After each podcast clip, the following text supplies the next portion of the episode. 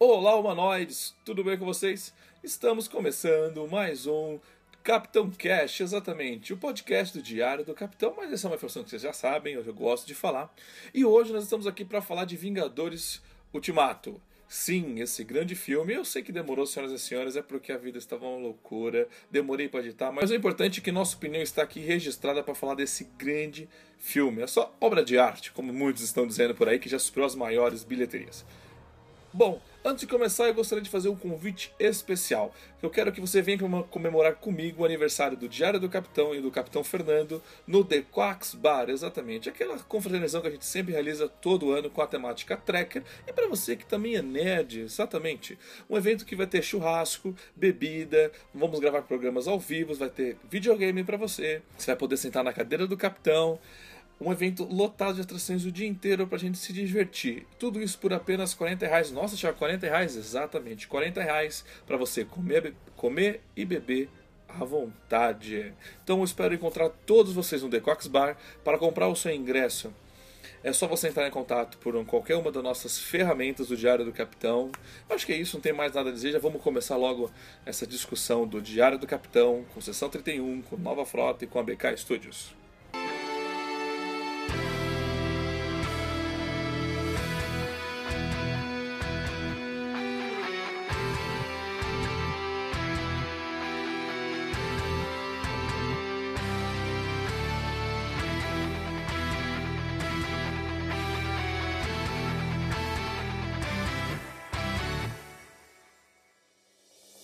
Agora vamos aos convidados desse lindo programa, porque finalmente vamos falar positivamente em um podcast, né? Isso só acontece aqui no Diário do Capitão. E já dessa indireta, eu vou chamar o Valdomiro. Tudo bem, Valdomiro? Como você está?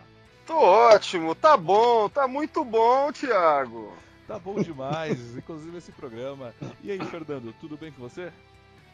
Ah, tranquilo, tamo aí. Gosto finalmente de falar bem de um, de um programa, não? É isso aí. Exatamente. Agora vou passar para a Rebeca. E aí, Rebeca, tudo bem? Oi, gente, tudo bom? Exatamente. Rebeca é a nossa convidada de poucas palavras. Então vamos lá, vamos começar por cada um dos integrantes.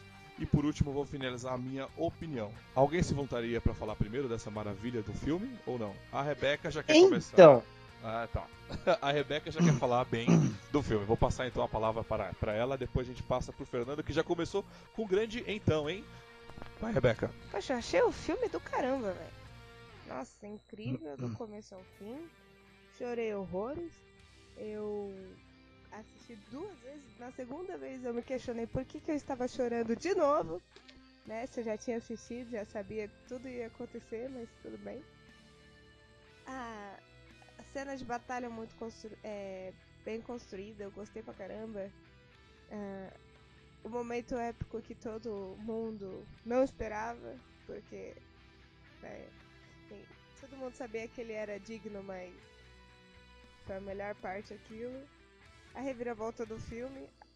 Melhoraram a Capitã Marvel no filme.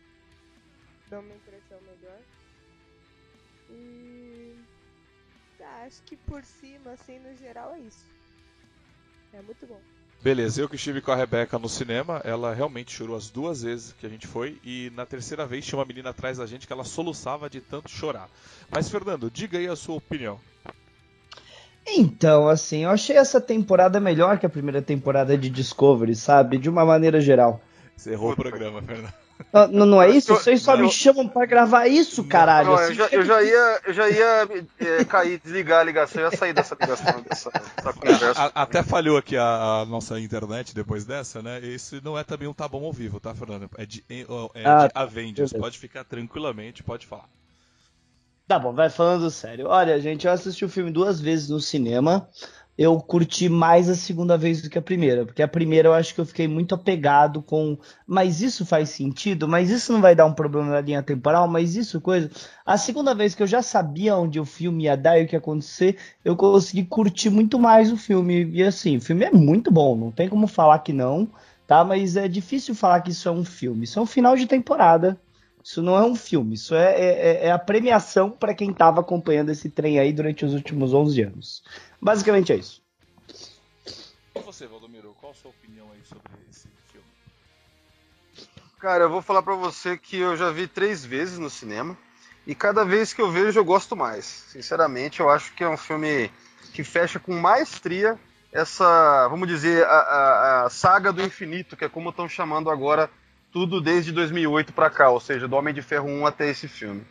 Eu gostei pra caramba e principalmente eu acho que as relações entre os personagens, a parte emocional é o, é o que eles mais acertam. E os personagens todos, os arcos se fechando e outros se abrindo, né? Então eu acho, achei sensacional. Eu gostei muito do filme, fui a primeira vez ver no cinema, achei o filme bem emocionante e confesso que a parte da, das pessoas guardarem o filme para você mesmo, não dar spoilers, foi fundamental. Porque o trailer do filme só entregou 15 minutos do filme, né? Impressionante como personagens mudaram muito a partir do quando eles dão, cortam a cabeça do Thanos, né, ou cinco anos depois. Pela segunda vez, concordo com o Fernando falou, o filme parece que fica melhor, porque você já tem as surpresas, você consegue aproveitar melhor o filme. Na segunda vez que eu vi a cena da Natasha com o clipe, né? Não, com, com o arqueiro, né? Consegui Não, com o Gavião. Com o Gavião, Gavião Arqueiro, Com o Gavião Arqueiro, consegui é. aproveitar muito mais vendo a segunda vez, sabe? Aquela emoção. Você fica naquela ansiedade de saber de quem vai pular. Aí depois que o que eu consegui ver, eu consegui apreciar melhor a cena. O filme tem uma evolução de personagens excelente, é um filme para adulto de heróis, né? Gostei muito disso, realmente é uma conclusão de série. E o filme deixou muito mais dúvidas e porta abertas, né? Que eu acho que os próximos roteiristas, né? Os próximos filmes vão ter que superar isso para responder, né? Porque eu ainda acho que a questão de, eh, de viagem no tempo, de realidade alternativa e de criar alterna alter, é, realidades paralelas, eu acho que eles não souberam usar muito bem, né? E usaram a favor do roteiro do que favorecia eles, né? Nesse momento é uma linha só, então vamos falar que é uma linha só. Nesse momento a gente vai falar que cria uma realidade paralela para não ferrar o roteiro. Então acho que só esse é o pra eu não deixar de criticar, né? Eu preciso criticar um pouco isso, né? Mas de resto, para mim foi um filme simplesmente fantástico. Fazia tempo que eu não ia no cinema ver um filme e, tipo, não sair de lá, tipo, arrepiado, sabe? Assim, falar, meu, o que, que foi isso? Que experiência foi essa? Vocês também concordam com isso, né? Sem dúvida. Eu concordo, concordo. Eu só, eu só, eu só não digo assim que fazia tempo que eu não ficava, que eu não saía de um filme assim destruído, porque quando eu fui ver Creed 2 eu também saí que nem, cara, eu chorei pra caramba, né? E não Creed faz muito 2 tempo. eu também. Creed 2 é. eu também, cara, falei puta que pariu. Foi foda, cara. Mas assim, é, a questão é que o sentimento aí é diferente. Nós estamos falando de uma saga que a gente acompanha é, filmes novos a todo ano, né? Então é diferente. É como se fosse uma série que agora na 11 primeira temporada, né? É, termina com chave de ouro, né? Parece que é isso. Então é muito satisfatório, é muito satisfatório Sim, mesmo. É, que é isso, né? São 10 anos. E eu lembro que quando eu assisti o filme, eu mandei mensagem para vocês, cara, cenas tipo, do primeiro Homem de Ferro 3, né, cara? Coisa que a, que a filha dele pede no último momento do filme é a coisa que ele pede no início do filme, né? Tipo assim, Não, no, do primeiro do, do primeiro Homem de Ferro. ferro é, do, do primeiro Homem de Ferro, é. é. Então assim, eu falo, cara, isso que é realmente um trabalho bem feito, né, cara? É um, realmente é uma história de assim, 10 anos. Eu queria falar umas informações assim sobre esse negócio de história de 10 anos. Se você pegar os cinco maiores bilheterias de todos os tempos nesse momento que a gente está gravando, o Vingadores Ultimato aí, Endgame, que você quiser chamar, é o segundo maior de todos os tempos, isso que são três semanas, certo? Mas isso não é só isso. Entre os cinco maiores ganhadores de todos os tempos, Infinity War tá no quinto colocado. Então quer dizer que nas cinco maiores bilheterias de todos os tempos e os cinco filmes que conseguiram passar de 2 bilhões, Guerra Infinita e Fim de Jogo tá na posição 2 e na posição 5, sendo que eu acredito que Endgame passa Avatar. E se você for olhar as 10 maiores bilheterias de todos os tempos, Vingadores, o primeiro Vingadores está em oitavo, a Era de Ultron tá em nono e Pantera Negra tá em décimo. Quer dizer que dos 10 maiores bilheterias de todos os tempos, cinco são filmes do universo da Marvel, desse universo Vingadores. Cara, não tem como alguém falar que é um que isso aí não é o maior fenômeno de todos os tempos. É, cara, a Marvel conseguiu transformar a história do cinema, né, cara, em todos os seus requisitos, né, como fazendo filme de heróis, hum. né, que era uma coisa que todo mundo tinha muito preconceito no início, né. A gente teve várias tentativas e de repente transformou numa coisa rentável e tipo que deriva, né? Continua derivando. Tem gente que compra até algo de figurinhas desse filme, né, Valdomiro? Você pode dizer alguma coisa sobre isso? Eu posso dizer uma. Ah, aliás, eu posso dizer uma coisa que tem a ver com o sucesso desse filme. Olha só, eu estava em São Paulo nesse final de semana, lá no centro da cidade. Fui, fui procurar figurinha nas bancas e não encontrei. Acabou, cara. Aí aqui em Campinas, onde eu moro, hoje Fui numa banca, não encontrei. Fui em outra, encontrei tipo só seis. Levei todas. E o cara ainda falou: ó, só vai chegar sábado e tá complicado. Isso é só para mostrar como que o sucesso é, é enorme até se refletindo nessa parte aí das figurinhas. Sim, tô colecionando e tô aí nessa daí, cara. Eu gostei dessa é que... justificativa pra não você não parecer criança, né? Falar que não é só você, né? É o mundo todo. É, não é só eu que sou idiota.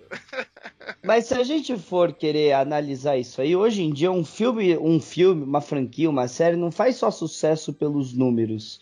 Você também vê os produtos. E você sabe que um filme realmente agradou quando os são lançados muitos produtos do filme e tem e, e vai.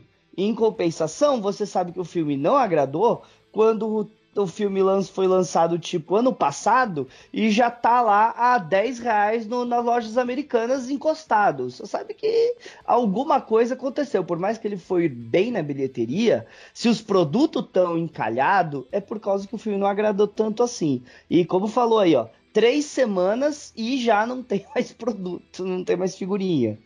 Tá difícil encontrar figurinha aí, ó. Fica aí o alerta.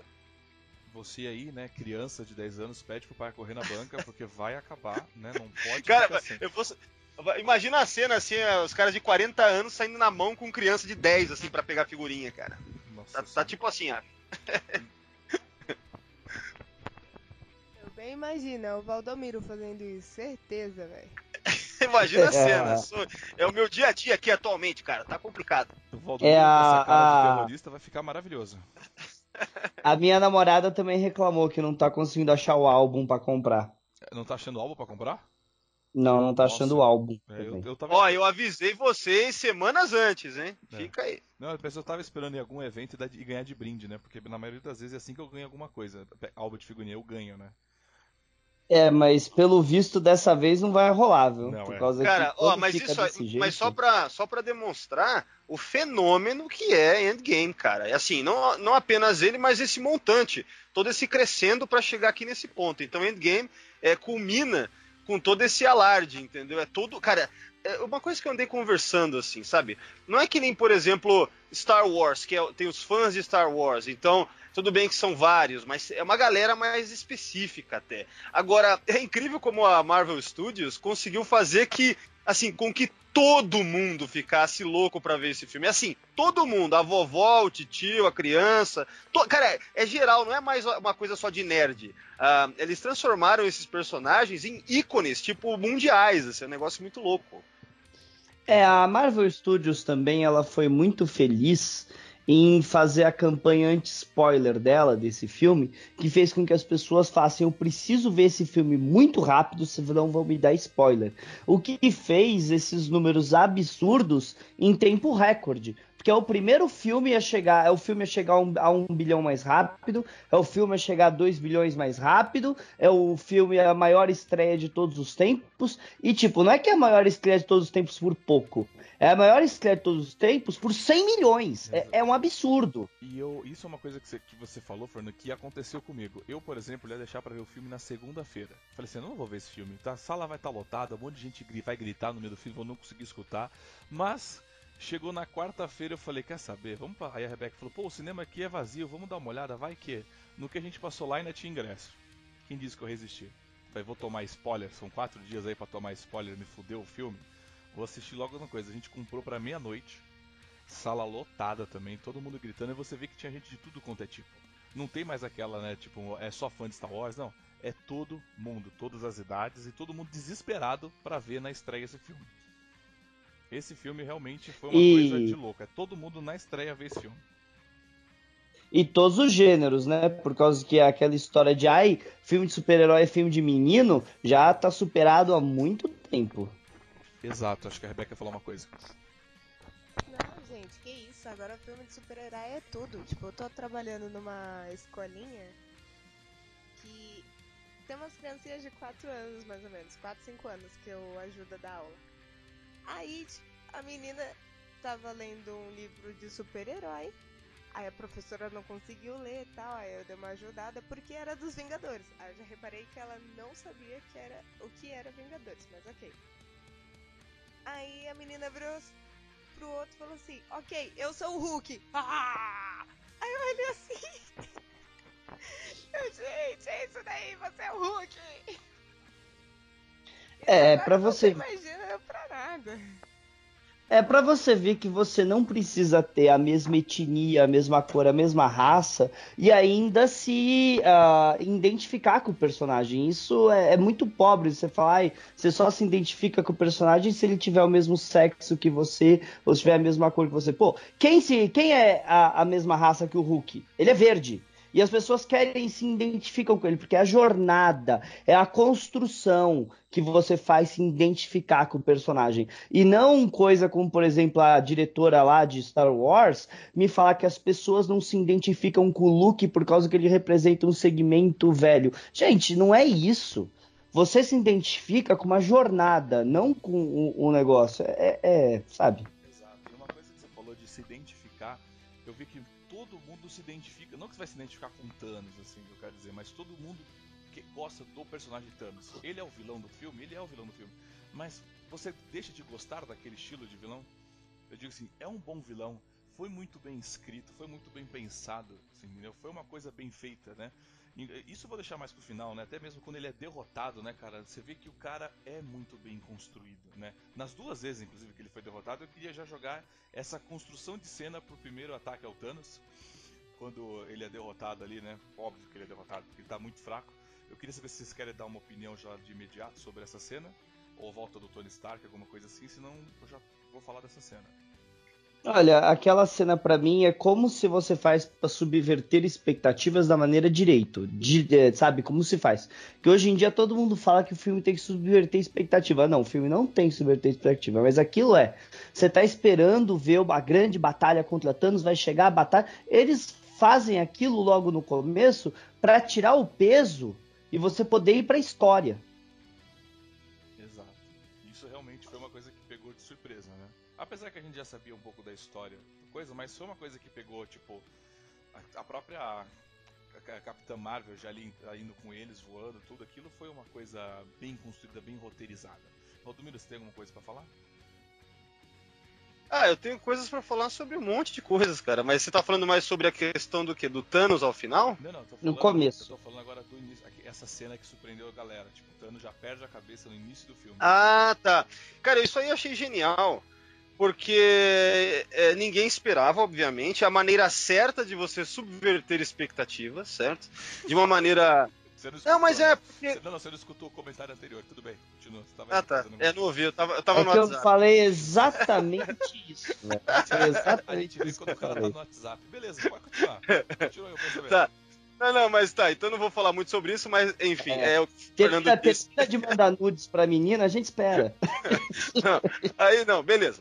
Aí o, o negócio que eu achei bem criativo sobre isso é porque foi muito ousado, cara, você botar lá cinco anos depois, certo? E ao final do filme, é, não, não que eu vá comentar do final, mas eu só quero dizer o seguinte: essa é a linha que vai ficar, quer dizer. é, a linha corrente é cinco anos depois. Nós estamos em 2023, né? Deve ser? É isso? Uhum. 2023 na, na, na Marvel, vai ser isso aí, né? Então isso eu achei corajoso. Eu achei até que ficou com uma cara de o que aconteceria se, que era aquele quadrinho antigo da Marvel, que mostrava coisas alternativas, né? Tipo, o que aconteceria se, sei lá, o Peter Parker nunca tivesse sido picado pela aranha radioativa, sei lá. Então ficou com uma cara é, de. A DC tem um Elseworlds, né? Que é túnel do tempo e tal. Então ficou com uma cara assim, sabe? É corajoso você fazer isso e ao final você não faz o reset button. Realmente ficou daquele jeito. Pelo menos no sentido de cinco anos depois. Então, achei corajoso da Marvel fazer isso. É algo que ninguém esperava e que ficou bacana. E é legal porque naquele, nesse começo do filme, você tem um momento mais amargurado dele, mais pesado, aquela coisa mais melancólica. Afinal de contas, parece até um futuro pós-apocalíptico. E nesse momento é legal porque a gente vê a evolução de cada um nesses cinco anos. E essa parte foi muito bem é, é montada, né? Porque você tem a, a, viúva lá naquela obsessão dela de cuidar da turma, ela parece que é a mãe da galera, né? Isso é bem legal. O capitão acaba assumindo aquela posição que ele vê o Falcão no começo do Winter Soldier, é, do Winter Soldier fazendo, que é aconselhando veteranos, entendeu? Então também tem uns callbacks assim para essas coisas. Isso eu achei bem bacana. Mostra um pouco como é que é a formação dos Vingadores naquele período. Você vê a Capitã Marvel, Rocket, a, a, a, ne a Nebula não, Desculpa. É a Nebula, é, é, é a Nebula também. A Nebula tá junto. Então é bacana ver isso daí também, sabe? É, você fica imaginando, nossa, como é que foram esses cinco anos, mas você tem uma ideia geral pelos diálogos, que são muito bem montados. Então, é, eu achei, cara, uma cena que já começa. Foi um momento muito emocionante já no início, e eu já vi algumas pessoas comentando, e para mim também foi. Cara, o, o, o Scott Lang lá, é, vendo a filha dele crescida cinco anos depois, cara, tipo um momento é, é, é simpático, ao mesmo tempo é é, emociona, cara. É, é algo sutil e, e, sabe, algo de emoção. O pai encontra a filha. E é muito louco. Aquilo, isso que o Fernando falou sobre é, você conseguir escrever personagens tão, tão, de forma tão boa que mesmo você não sendo exatamente um cara que tem uma filha e tal e que vai se emocionar por causa disso, você vai entender se você se emociona porque você vê um personagem reencontrando a filha dele que você viu essa relação sendo construída já no filme solo dele. Então isso é escrita boa de personagem, sabe? E os atores fazem também executam seu papel muito bem. Então o filme tem vários desses momentos e, e é desde o começo. Desde o começo. Então, é, só para falar sobre essa questão de, de, de, já colocar, matar o Thanos já nos primeiros cinco minutos, praticamente, e já estabelecer é, é, esse, esses cinco anos depois de uma forma tão boa, é, já me deixou assim, caramba, o filme me surpreendeu de forma positiva e você fica assim, o que, que vai acontecer agora, né? E eu acho que é, eu vi algumas pessoas falando que acharam esse começo meio lento e tal, mas ele é propositalmente assim. É para você sentir aquela melancolia mesmo. Então achei que é, nessa parte do filme tem uma cara bem adulta assim e tal, mas sem pesar muito a mão. Pelo contrário, é, é feito de uma maneira que eu acho que é bem responsável assim. É, e acaba que é bacana, você vai vendo quando vai aumentando o otimismo, ou seja, quando o Scott Lang começa, é, ele vai lá falar com com o Steve Rogers e com a viúva. Então é legal você ver aos poucos o filme se transformando em outro filme. E é por isso que esse filme parece que ele é ele, ele é longo, mas ele não, você não sente as três horas, porque é como se você visse vários filmes no mesmo filme. É, enfim, eu acho muito legal isso aí, cara. Exato. E antes de você já é, o filme todo sozinho, eu vou perguntar pra Rebeca o que, que ela achou desse trecho de início do filme. É, Rebeca, qual é a sua opinião desse início de filme? gostei pra caramba, porque eu vi todo mundo sofrendo, tipo, são heróis, mas são gente como a gente, né? Aí você vê o, o Thor meio que em depressão ali, né, com a raiva, porque aí é onde o Thanos morre em 5 minutos. Mas eu, eu achei, tipo, tudo bem, bem até dramático, porque quando ele vira pra Nebulosa e fala assim, filha, eu acho que foi uma das. Peraí, agora que eu tô pensando assim, acho que foi uma das poucas vezes que eu vi o Thanos falando da Nebulosa como filha. Dá até um pezinho a mais quando você vê isso. Porque você só lembra da Gamora, né? Aí você vê ele explicando tudo. Como o pessoal descobriu que ele tava naquele planeta. Como magicamente a Capitã Marvel achou a nave flutuando no espaço e ajudou a levar pra Terra, né? Mas tudo foi, foi bem construído, foi, foi bem legal, assim. Fernando, falar, é, só para finalizar esse assunto, eu. Não sei se o filme vai continuar, na verdade, mas vamos lá. Eu. Desse início de filme foi que assim, o filme ele só se torna muito bom quando você tem um excelente vilão, né? Eu tenho, eu tenho isso com filme de herói assim com vilões, né? Eu tenho isso na minha cabeça. E quando você começa com um filme com Thanos destruindo as joias do infinito para não cair na tentação de usá-las, sabe? Fala assim, olha que vilão bem construído, né? E foi o que a Rebecca falou, tipo, quando a, a, nebul, a, a Nebulosa fala assim, ah, meu pai não mentiria. Pô, ele olha com cara de filha para ela e fala, nossa, muito obrigado. Porque ele sabia que ele ia morrer ali. Ele estava na cara ali, só estava esperando realmente a morte aparecer. Ok, a Capitã Marvel continua, ela nesse início ela ficou. O personagem está bem o, o que ela foi no filme anterior, né? Realmente você vê que cinco anos passou para ela também. Então assim, foi um começo dramático. O início do filme não teve nem música, né? Para mostrar, para trazer pra gente ainda aquela derrota, né? Do filme anterior, né? Eu acho que isso foi importante. E a morte do Thanos ele é para assim que o Fernando falou. Gente, vamos. Ó, o Thanos morreu, agora vamos começar a história de novo. Fiquem tranquilos, né? Fernando, você queria falar alguma coisa aquela hora? É, assim, o, o filme, ele. O normal, um filme normalmente tem um arco, tem, tem um. É, três, um arco de três segmentos, né? São três pequenos arcos. Normalmente o começo, que você reúne os personagens, o desenvolvimento e a grande batalha final. Isso é um filme super-herói. Esse filme, ele tem quatro, né? Se você for ver bem. É, o logo depois do que aconteceu com a morte do Thanos, os cinco anos depois, o que aconteceu pós, a, a, viagem no tempo e a batalha final. Eles fizeram um, um, um, um tempo diferente. Então, quando você mostra o, o, mundo, o que é o mundo, é realmente é isso aí. Vamos entrar no drama. Só tem uma pessoa que tá feliz nessa porcaria, que é o Tony Stark. Porque o resto, amigão. ah, depois eu comento sobre isso, porque o Tony Stark é, foi cuzão o Master. É, vamos agora já falar um pouco disso até chegar no Tony. O que, que vocês acharam que é, do ratinho o ratinho que é o grande salvador desse universo. Ratinho! Esse ratinho foi. Esse ratinho tinha que ser eternizado pelo Major do Infinito. Se não fosse aquele ratinho apertando o botão correto, com certeza ele estudou física quântica para apertar aquele botão ali durante os 5 anos. O que vocês acharam desse, desse plot do filme? Porque o próprio diretor confirmou.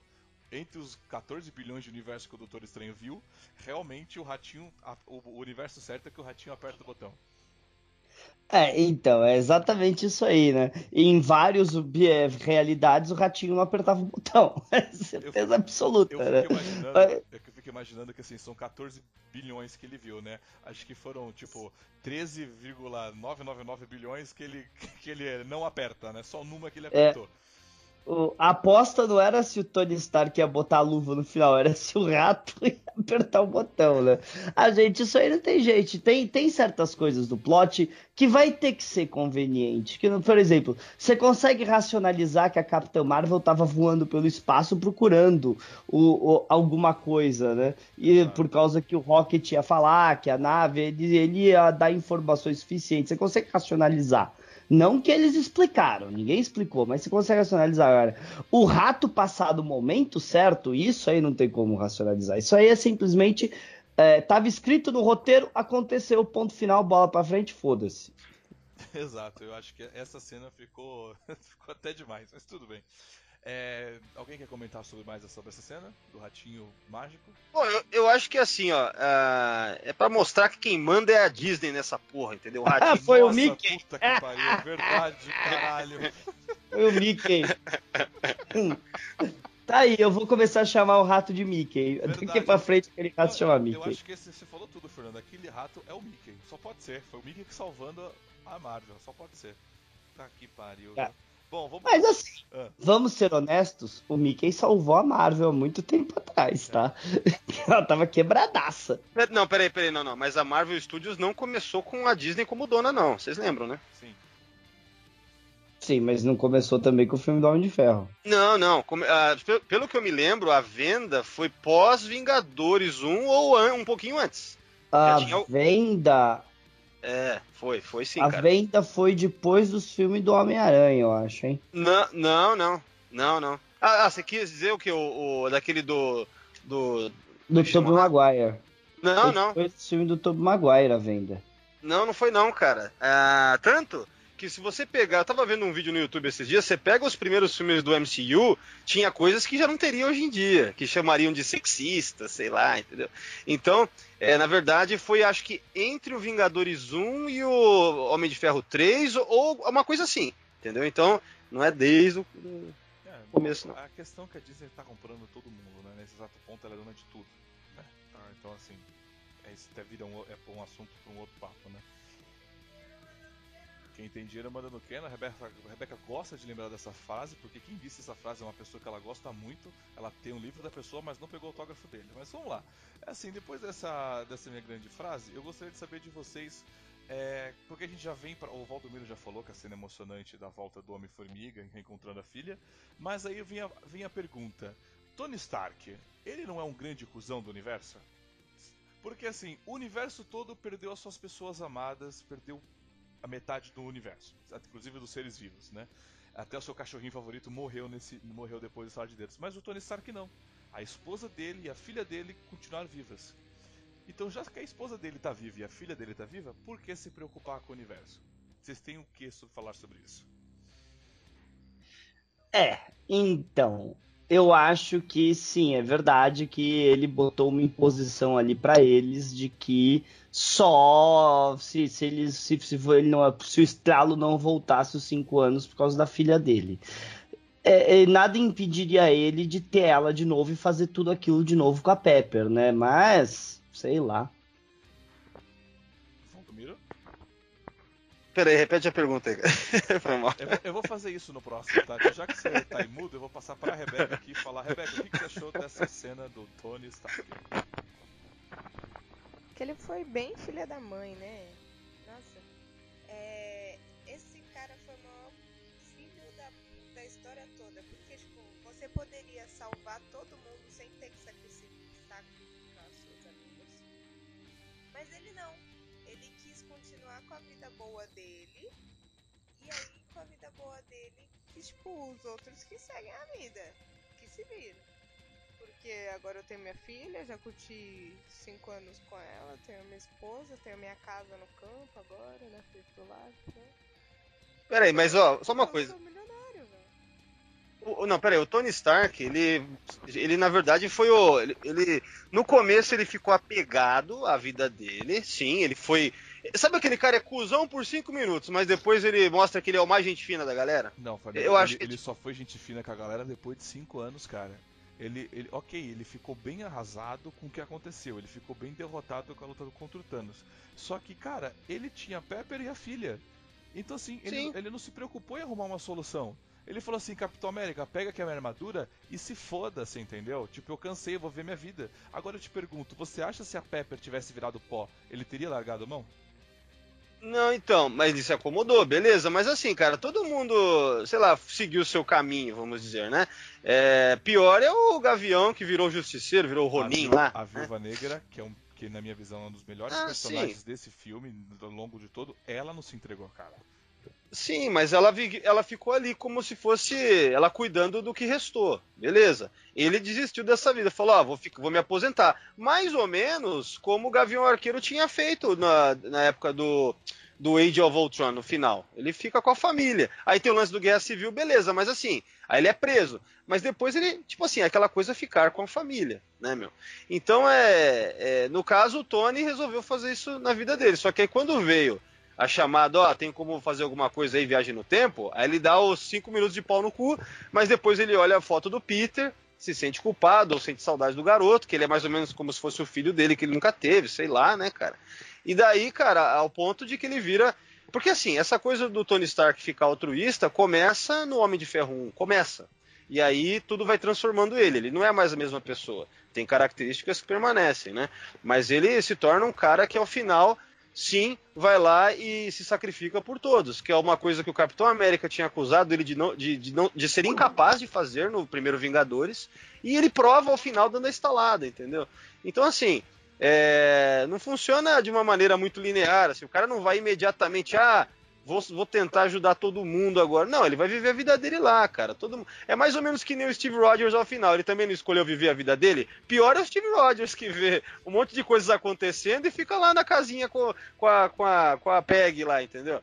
Então, assim, é, eu acho assim, as, é, eles trataram eles como pessoas normais também. Tipo, chega uma hora que, ah, quer saber, vou me aposentar e foda-se, sabe? Ah, então acho que é mas isso. Mas eu, eu achei que ele foi, ele foi muito, como pode dizer, egoísta, assim, né, referente ao resto do universo, sabe? Ele, inclusive, manter a vida dele, né? Tipo, olha, a gente vai fazer escala de dedos, né? A gente vai manter a minha vida, porque assim, quando a gente estralar o dedo de novo pós 5 anos, o pai que voltar para casa dele né, e encontrar o seu filho recém-nascido na, na cama morto, pra ele tudo bem, você entendeu?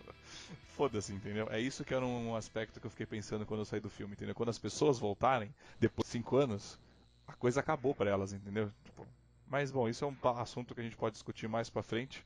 Assim, uh, deixa eu só corrigir a informação que a gente estava dando aqui. Eu pesquisei. A Marvel foi comprada pela Disney em 2009 e o filme do Homem de Ferro de 2008. Então, realmente, o começo do universo cinematográfico não foi com a Disney. É. É, e, os, e os primeiros filmes eram lançados pela Paramount, não eram lançados pela Disney. É, tanto que, se eu não me engano, os direitos do Hulk estão em problema, estão com problema até hoje por causa disso, né? Sim, então um problema com a Universal, por causa que. É, de... a Universal, isso, né? Paramount. É. Que, que, é, Mas, que é o parceiro tá dele. Tá tudo isso vem do problema exato de que esses personagens estão com a Universal. É, então, então para você poder usar esses personagens, a, tipo, o acordo tá pro Hulk poder aparecer nos Não, filmes. e a gente, a gente, acordo. E a gente tem que levantar a mão pro céu que ainda a gente ainda tem o General Ross como secretário de defesa Ross, é, né? Pelo o. General Ross, eu não sei como ele faz parte desses filmes, para falar a verdade, por causa que ele é outro personagem que não deveria estar tá aparecendo. Mas ele tá aí, tava Vamos lá então. Agora eu queria saber de vocês qual foi a sua expectativa e reação sobre a viagem no tempo apresentada no Avengers. Pode falar um, como contexto geral de início, meio e fim para vocês. Se vocês gostaram do que foi mostrado em tela. Bom, eu vou passar aqui para a Rebeca, que ela já esticou a mão aqui para a palavra, depois passo para os demais. Manda lá, Rebeca.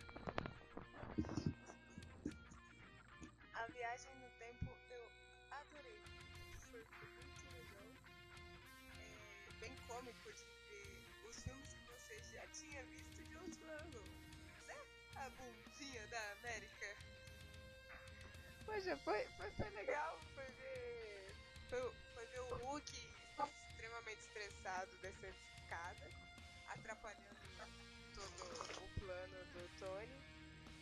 Foi engraçada a cena do elevador, porque isso teve no Capitão América Guerra Civil e tal. Soldado Invernal.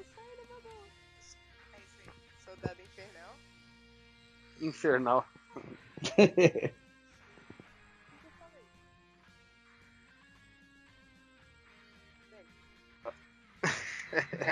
Você falou, Você falou certo, certo, Rebeca. Ele tava zoando. Você falou certo e eu falei Eu quis falar errado, é isso. Você falou a bundinha da América. ah, isso eu falei. Pô, pô, mas foi legal isso. Foi legal eles voltando pro Guardiões da Galáxia 1. é esse idiota É, eu percebi.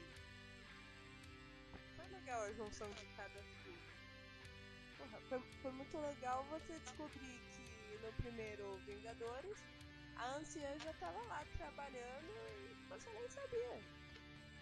Isso foi muito bacana. Beleza. Fernando, o que você tem a sua opinião sobre essa viagem? Tem você que é um cara muito de ficção científica, que estudou muito Jornada nas Estrelas, então você, né, de volta para o futuro, então você tem um parâmetro aí para falar, né? O que, que você achou dessa viagem? Então, cara, assim, a explicação que o Hulk dá pra anciã eu gostei. Sabe aquela hora que eles estão no teto em Nova York? Ela mostra, se eu fizer isso, vai fazer isso com a minha lente. Eu gostei daquela explicação de maneira geral. Mas assim, gente, é, é, é, muito complicado o que eles fizeram ali, por causa que você tem repercussões complicadas para o Capitão América ficar no passado, pro, Thor, pro, pro Loki ter fugido com uma das joias infinitas, porque você tá rachando o futuro, você tá rachando o universo.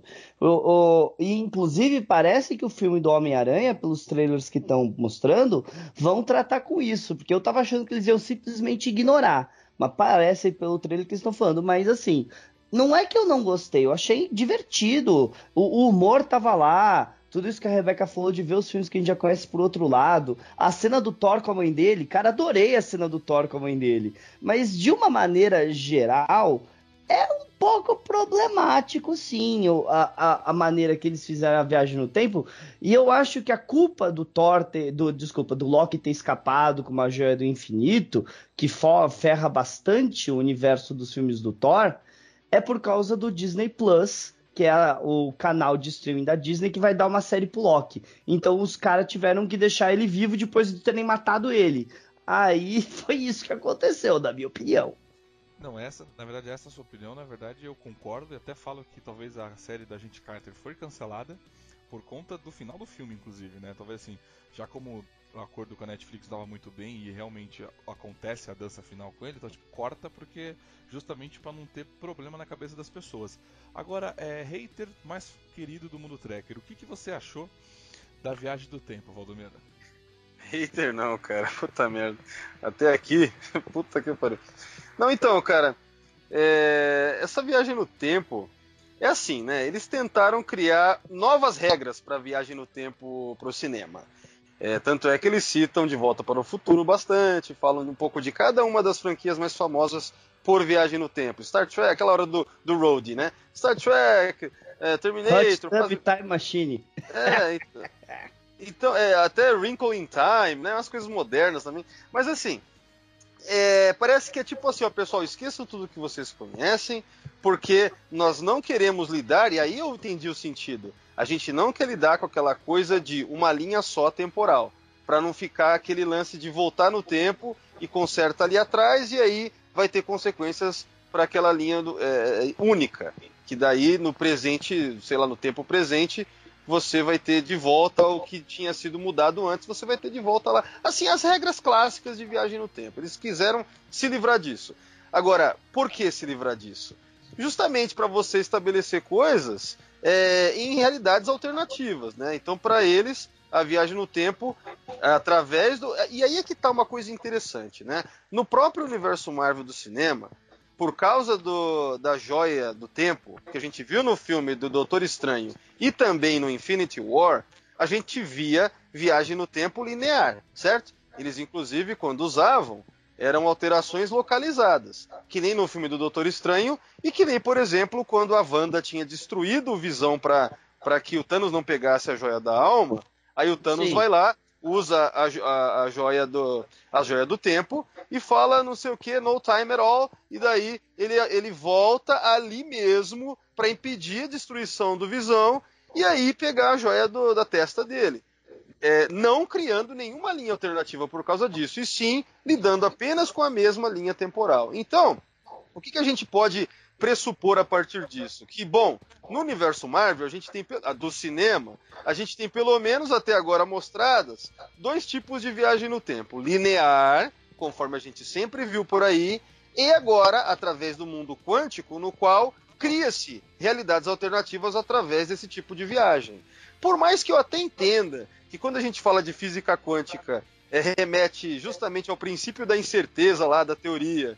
Então, justamente por causa disso, a coisa é, é, sabe, é imprevisível, então isso dá vazão a você pensar em realidades alternativas. E pelo que eu vi é, em entrevistas com os dois roteiristas lá, eles estavam, eles tiveram consultoria de cientistas mesmo e tal, e a ideia era mostrar mesmo algo assim, que você não vai ter necessariamente aquela linha única. Né? Você está mexendo com coisa quântica, vamos justificar então que cria-se realidades alternativas. Aí eu entendo, bom, ok, né? Se, se eles querem estabelecer isso, vamos, vamos abraçar isso aí. A gente tem que também. É, eles, quando o Hulk, quando o Banner explica pra gente, quando a anciã fala com a gente ali também, que nem o Fernando tava lembrando e tal, e tudo mais, eles parecem que estão dizendo, galera, vamos, vem pra cá e vem aceitar essa nova abordagem nossa. Eu até entendo isso, cara. Tipo, não concordo 100%, acho uma solução meio fácil, porque o mais difícil é você escrever com uma linha temporal só. Pode reparar, é o mais difícil para fazer sentido, né? Porque você tem que lidar com aquela lá, né? Então, com isso, a coisa fica mais ampla. No entanto, o que me confunde nesse filme é que me parece que em momentos quando é conveniente para a história, que nem acho que o Thiago tinha falado, no, em momentos quando é conveniente é uma linha só, e tem certos momentos que se trata de várias, utilizando uh, o mundo quântico. Se fosse com a joia do, da, do tempo algo como uma linha só, faria sentido com o que foi mostrado antes. Mas a gente vê é, essa coisa meio arbitrária em alguns momentos do filme. Principalmente, na minha opinião, por conta do Capitão América que passa a vida dele inteira nessa linha aqui, que eles estão ali, sendo que ele tinha usado o mundo quântico para viajar no tempo e entregar as joias. E aí a gente, pelas regras que foram estabelecidas, a gente ia pressupor que a cada viagem ele ia criar uma nova realidade, né? Então, é, para mim foi meio confuso isso, tá? É, por mais que ao mesmo tempo, pelo, pelo, pelo, pelo motivo de não termos visto como foram as viagens do capitão de verdade, a gente não viu, né? A gente viu quando ele volta, quando mostra ele lá é, envelhecido já. Então, fica para imaginação o que realmente aconteceu. Então, eu acho que assim, é, eu procuro não pensar muito sobre isso, porque no final das contas eu acho que nem é para fazer tanto sentido. Eles quiseram deixar a coisa meio assim, porque até, até porque o motivo, as motivações dos roteiristas eram mexer com o nosso emocional e nesse aspecto eles fizeram muito bem, né? Afinal de contas, o filme nos emociona em várias cenas, inclusive quando o capitão volta. Aliás, quando o capitão tá velho e mostra que vida que ele teve. Mais ou menos a gente tem algumas cenas assim. Então é, é, basicamente eu acho confusa toda essa abordagem, porque eu acho que eles mesmos não estão é, querendo nos mostrar, justamente porque acho que nem é para fazer muito sentido, sabe? Então, é, ter uma opinião sobre isso eu acho meio complicado agora. É, nem sei se eles vão mexer com isso no futuro de novo, até porque fica complicado, né, cara? Quando você mexe com viagem no tempo, a gente vai ficar pensando sempre agora assim, bom, é só voltar no tempo que desfaz o que quiser, né? Que nem a gente vê ah, nos quadrinhos quando exageram muito com essas coisas. Mas, então você falou tudo isso para falar que você não tem opinião sobre isso? É, eu ia falar isso. Você pode, pode falar, viu? Não, vamos passar logo para Alexandre. Alexandre, você tem uma opinião pra gente, eu acho, né? Você tem uma opinião pra gente. Por favor. É, bom, é, só complementando uma coisa que o Valdomiro falou, não são só duas coisas, tem uma terceira. Tem o loop temporal que no filme do do, do ah, Doutor Estranho. Doutor Estranho. Ele fica num loop temporal ali com o Normandu e fica não, voltando e voltando e não, voltando. Peraí. Peraí, e esse mas... artifício, peraí, esse artifício é usado nos quadrinhos muitas vezes, na verdade. Mas o é. loop temporal, ainda assim, se trata de uma linha só. Sim, é. Por um, por um lado, sim, né? Mas do não. loop temporal, os outros também, né? Não, já mas olha só, se toda vez temporal... que o, já pensou se toda vez que o Doutor Estranho fez aquilo tivesse abrido uma linha paralela? Fudeu. É, não, olha só, veja, veja bem, é, só lembrando sobre isso, isso é bem Star Trek, né? É, que tem vários episódios de linha de, de, loop temporal. No entanto, sempre é uma linha só. E, just, e, é só, e somente é um loop porque é uma linha só. Não teria como ser um loop se fossem várias. Né? Então é, é por isso que funcionou, inclusive, o plano do, do estranho né? Porque ficava repetindo aquela mesma linha, a mesma coisa que o Dormammu encheu o saco e falou: tá bom, vai, essa porra aí, não aguento mais, né? Então, é, mais uma vez, então só reforça a ideia, Alexandre, na verdade, que eram só duas mesmo, né? E que a da Joia do Tempo era a questão de uma linha só. Sim, vai lá, Alexandre, continua.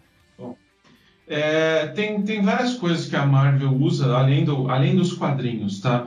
Eles começaram a explorar isso do, das viagens, voltando à história das viagens no tempo e, e de alterar o passado e criar novas linhas de tempo, tá? É, eles exploraram isso algumas vezes. Eles começaram a explorar isso no MCU antes mesmo do MCU, na, no, no, como é que é no, no TVCU, sei lá como é que vocês querem chamar isso aí, né? Hum. No, no Agentes da Shield a última temporada explora isso, tá? Porque eles têm que tentar alterar a linha do tempo. É, não é um loop, não é nada disso. Eles estão tentando alterar a linha do tempo em que, a, em que a Terra é destruída pela Quake, né? É, ou pelo, pelo. É, na verdade a gente descobre que na verdade não foi a Quake, é, foi o Talbot que destruiu. Foi o Talbot, isso, isso. É. E aí eles conseguem evitar que o Talbot de certa forma, isso é um momento de criação de uma nova linha temporal, entendeu? E é, a Marvel, ela usa muito, se vocês lembrarem de X-Men, é, não só desenhos animados, claro, se for falar desenho animado, tem um, tem um multiverso é, absurdo, né? Mas a Marvel gosta de usar, o, por exemplo, nos X-Men, as viagens, até apareceu no, no filme do Deadpool, o, o a Cable voltando para o passado para modificar, e na linha dos X-Men, eles usam muito. Se em algum momento a a Marvel vai adicionar os X-Men, é, os novos X-Men no MCU em alguma das fases do MCU, é, a viagem temporal é muito e a alteração das linhas de tempo é muito, muito utilizada no meio dos X-Men. Então, é, para mim, o que, o que aconteceu aí foi para justificar várias coisas, porque assim, os seriados de TV, os, o, os filmes do MCU, todas essas coisas com essa justificativa, você pode dizer que faz tudo parte do mesmo universo ou do mesmo multiverso entendeu? E aí você começa a justificar, tirar personagens de um universo e jogar no outro, que nem, por exemplo, essa história que apareceu no trailer do, do Spider-Man, que ah, eu sou de, de, ele é de outro, o, o mistério é de outro universo, entendeu? Então é, é, a Marvel usou muito isso nas publicações e no, nos seriados an, an, anteriores ao, ao, ao, Guerra, ao Guerra Infinita, não, ao Endgame, para justificar várias alterações de, de, e vários comportamentos. Ah, vai ter um novo Wolverine? Ele faz parte do mesmo universo. Ele está conectado com o professor Xavier lá, mas ele é de uma outra linha de tempo do multiverso em que os X-Men estão interagindo. Que nem do jeito que está justificado, começou tudo, está conectado com o Xavier do Patrick Stewart e do, do, do, James McAvoy, só que aí são duas Fênix diferentes, duas interações, dois Wolverines diferentes. Tem, é, é, e de certa forma você é uma forma deles fazerem você aceitar isso aí, entendeu? Então, é, por exemplo, se vão fazer uma série do Loki, com esse negócio, eles podem fazer uma série do Loki a partir daquele momento que ele rouba o cubo e continua ali e pode botar personagens, fazer interações que não tem nada a ver com o MCU numa série de TV e tudo perfeitamente justificado e da forma como eles montam, o público compra, mesmo que não esteja assim é, cheio de detalhes na justificativa, na explicação do que aconteceu, o que não aconteceu. Você teve um momento onde você pode conectar a coisa e você aceita assistir ela de continuar de forma totalmente independente, diferente do que a CBS fez com Star Trek, né? Do que o Kurtzman fez com Star Trek, mas é, é, você aceita essa é, é, essa, essa linha temporal diferente, porque você sabe que tem um momento que conecta com a linha temporal original, que nem é uma coisa que, aliás, o no, no, no voltando a Star Trek, no, no é, no Star Trek do JJ, ele fez isso. É, até, até ali todo mundo achava que o Spock era do Canon. Entendeu? E aí ele veio, aconteceu aquele evento, teve o Nero, e você fala, ah, daquele momento tem uma linha temporal nova, mas isso está conectado com, com o que a gente conhecia de Star Trek. Entendeu? É a mesma coisa que eles fizeram aqui. É, é, é uma receita meio. É, muito utilizada nesse mundo aí. Desculpe. Não, tranquilo. É, terminou? Oh. Diga. É, posso, posso falar a minha ou você, você só pode, pode. pode. É, então, rapidinho, lá. Cara, assim, eu gostei muito de todas as incursões temporal que foi feita, sabe? A maneira de como eles viajaram no tempo, usando a, o mundo quântico, ok? Foi, todas foram muito bem construídas, sabe? Desde o Thor, a Bundinha da América, quem se joga do precipício, foi muito bem construído.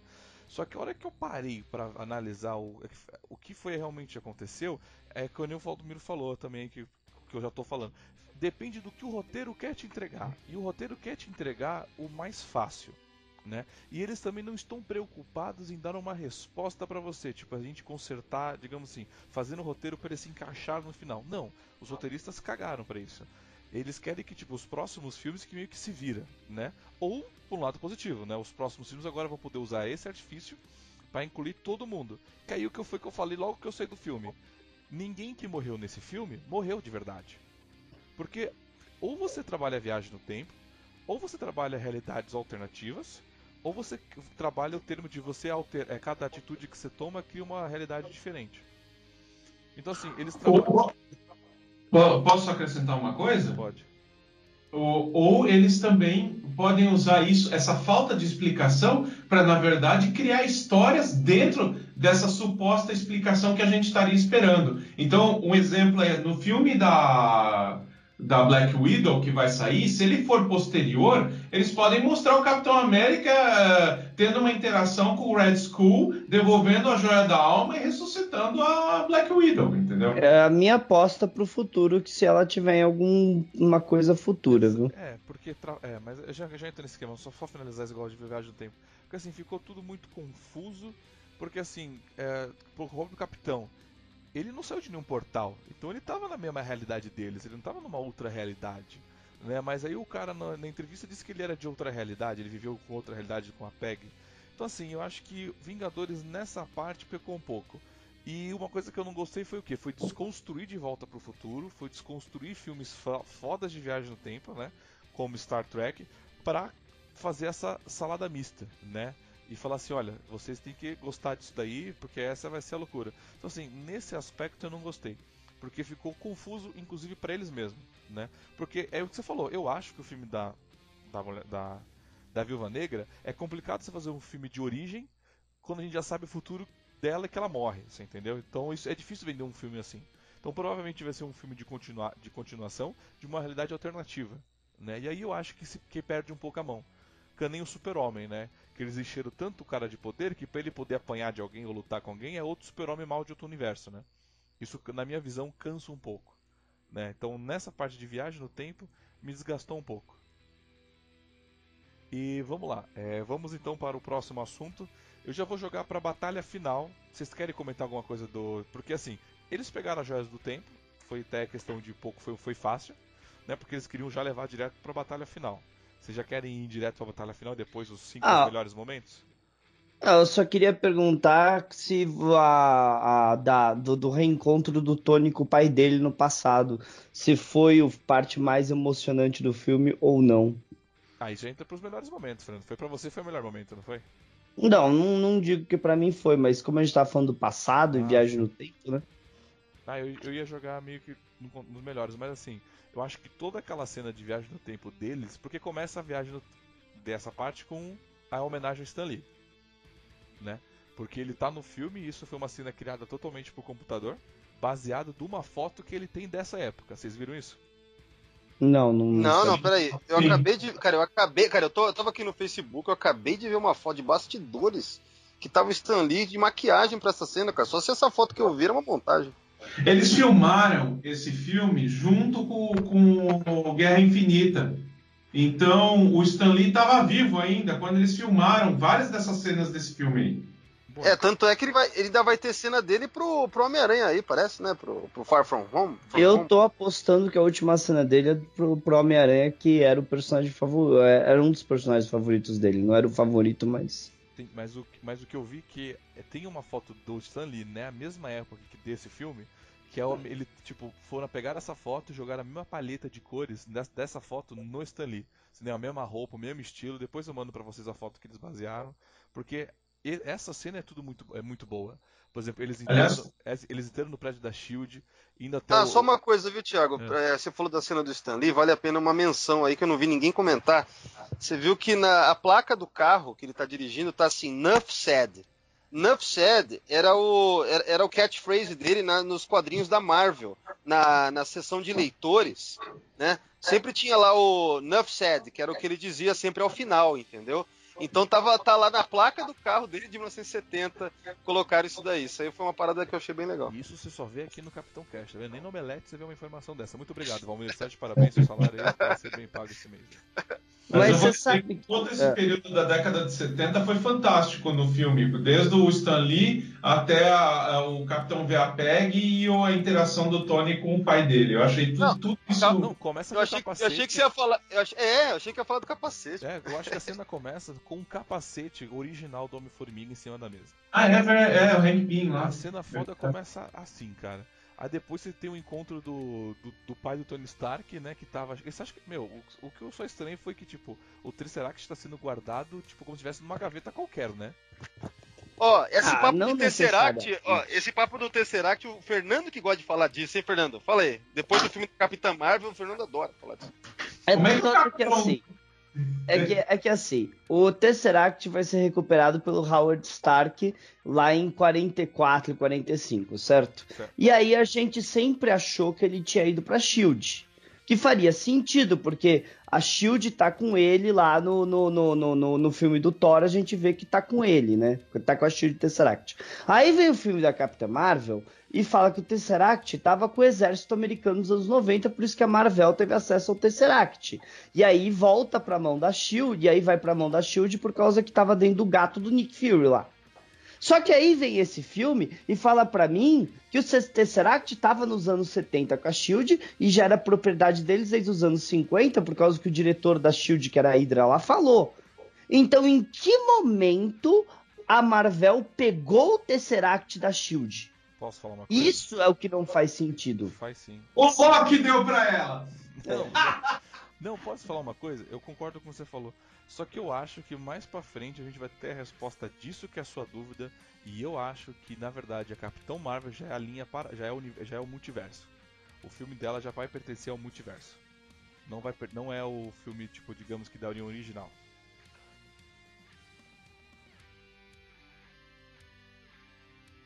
E esse silêncio por quê? Porque sei, eu tô, tô tentando imaginar. Alguma coisa. Tô tentando imaginar isso daí. Eu tô Mas... me perguntando onde tá o gato. O gato morreu, né? Gato não dura eterno. Mas ele não é um gato. Pior, você não sabe a linha de vida de um Flurbo. Como é que é o nome daquela porra, Valumiro? Ah, nem quero saber, cara. Pior. Meu, esse filme da Capitã Marvel é uma pedra no sapato da Marvel Exato, pra mim. Mas, uma coisa que.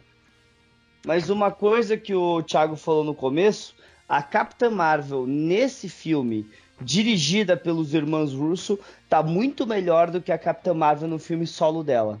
Você pode ver que ela, ela sorri mais, ela tem mais expressão corporal nesse filme. Aquela hora que ela pega a luva que tá com o Peter Parker e ela fala Hi, Peter Parker, ela até tava simpática. Sim, tava muito mas eu não achei não, cara. Eu não achei não. Achei que ela tá cara de... dela. Não, ela, pra mim ela tava teve uma... cara de bitch. Não, sim, tava, ela tava por conta da atriz, mas o personagem teve uma evolução.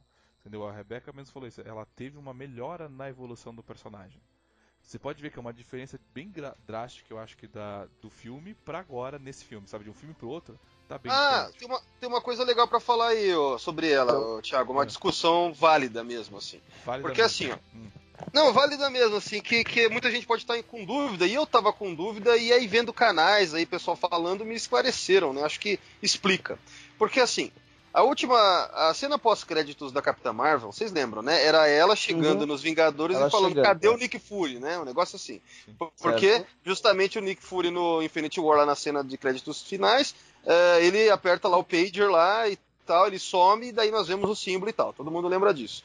Aí, nesse filme, a gente vê ela indo lá atrás do Tony Stark e quando ela chega com a nave é, dos Guardiões, com o Tony lá dentro e a Nebula, ela chega e os Vingadores que estão ali, ninguém estranha. Oh, uma mulher voando, normal, né? Mas a questão é, nós temos que imaginar que é, rola um papo e daí, né, ela vai lá atrás deles, então eles já conheciam ela por causa da cena do crédito, dos créditos finais de Infinity War, né? Então eu acho que isso Sim. daí é interessante.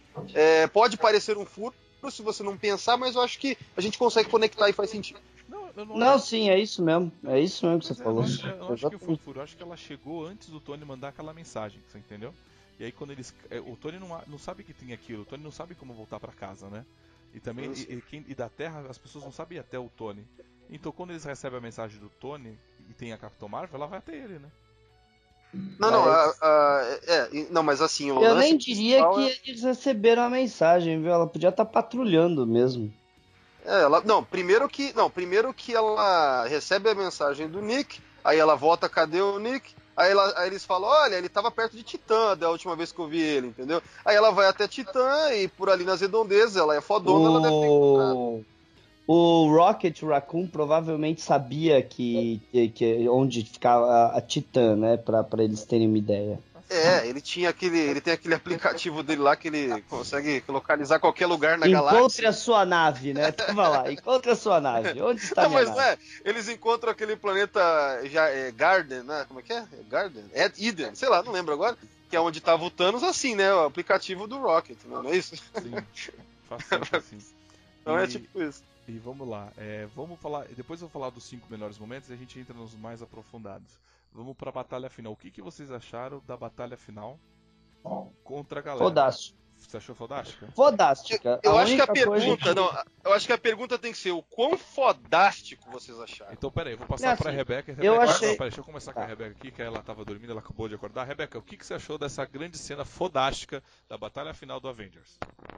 Acorda, Rebeca. Vou deixar registrado que gravar meia-noite não é hora de se gravar. É, são uma da manhã, tá? Acorda, Rebeca. Alguém quis começar pra sua informação. Pra sua informação, é uma da manhã já, tá? Eu vi que é uma da manhã já. ai, ai, ai. É isso aí.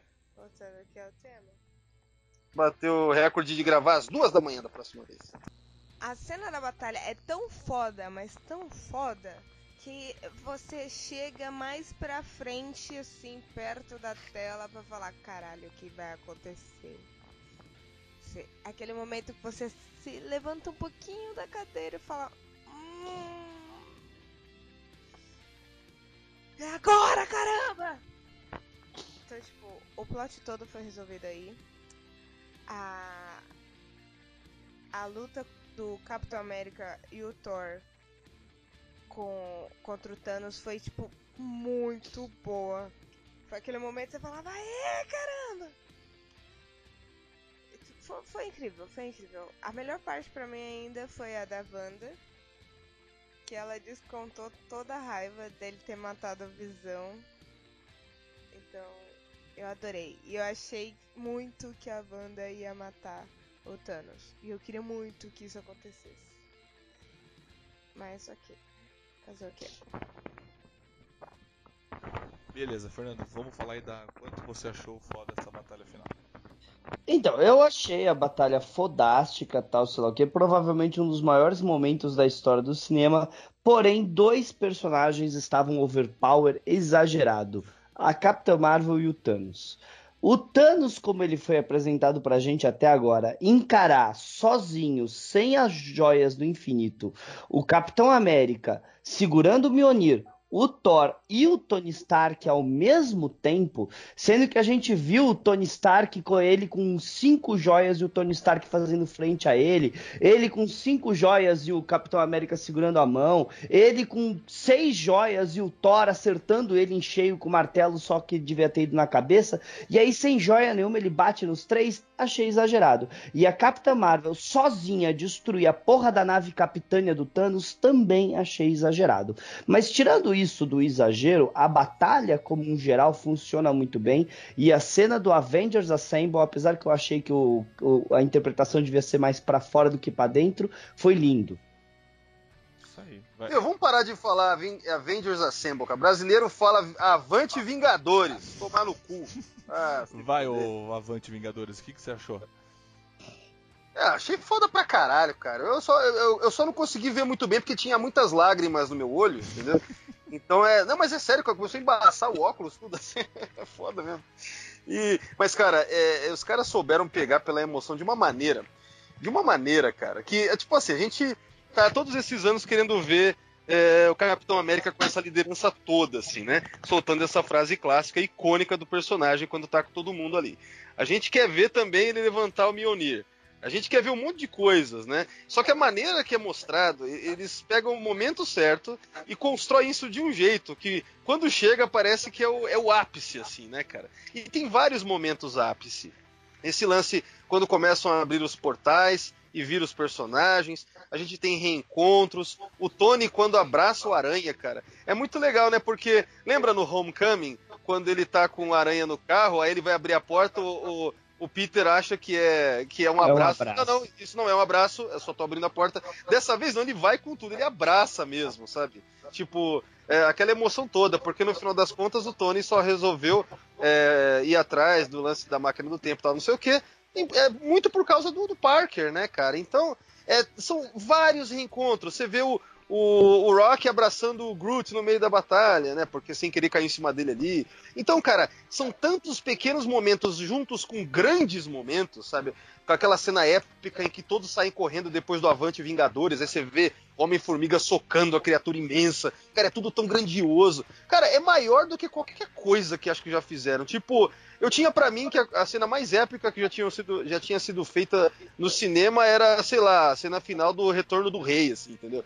Mas, cara, esse filme superou tudo, assim, cara. É um negócio absurdo. E a mistura de personagens, uma coisa legal é, na Marvel Comics mesmo, né? Essa coisa da mistura de personagens, né? Você vê a Valkyria lá com Pegasus, ao mesmo tempo que tá o Aranha pendurado nela, né? você vê a Pepper de armadura, ao mesmo tempo que tá o Drax lá com as facas dele. Meu, é, é aquela mistureba da hora, sabe? Muito foda visualmente. E você vê que muitos daqueles personagens você acompanhou a trajetória, assim, sabe? Você conhece intimamente, entende? Então, aí vem, cara, a trilha sonora do, do Alan Silvestre, cara, o negócio tá, é, é brutal, assim, cara.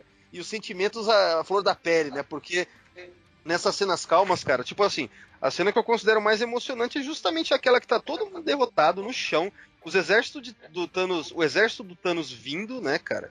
E aí o Capitão é o único que tá lá, levanta, aperta o escudo mais uma vez, né, cara? Aquele cinto que tem assim e, e vai para cima, cara. É o, sabe, aquele significado do heroísmo, altruísta ao máximo. Capitão América sempre se levantando, aquela frase dele que ficou clássica do eu posso aguentar isso o dia todo, posso ficar fazendo isso aqui o dia todo, né? Sem precisar falar, você sabe que é isso. Esse, essa é a motivação, é, o lema do cara. E quando você pensa, pô, esse cara ele vai morrer tentando, entendeu? Aí abrem os portais daquele silêncio, você vê, pô, é.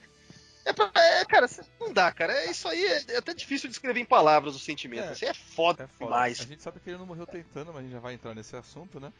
É, aliás, aliás ele só falou ele só falou a frase do eu posso fazer isso o dia todo uma vez, e não foi ele, foi o ele do passado, né? Porque ele falou. É, é não, mas então, é porque seria repetitivo, mas você sabe que ali é isso, significa isso, entendeu? Exato. É muito foda. E aí, e aí, é. Ali, o que você achou dessa cena final?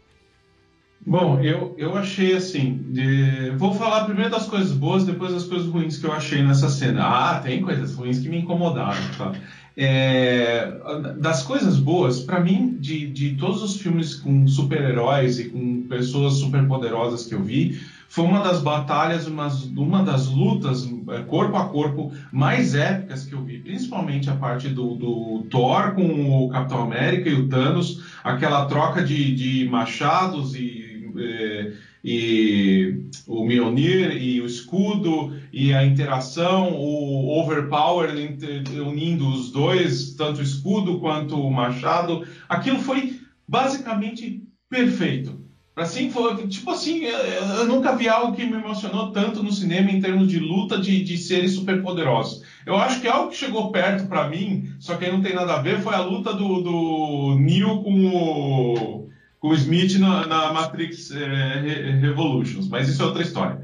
É, agora, assim, o, o, tudo que vocês falaram, perfeito, os reencontros, tudo isso, só que eu achei que uma, faltou uma cena, uma coisa que. Duas coisas que me incomodaram nessa batalha. São duas coisas.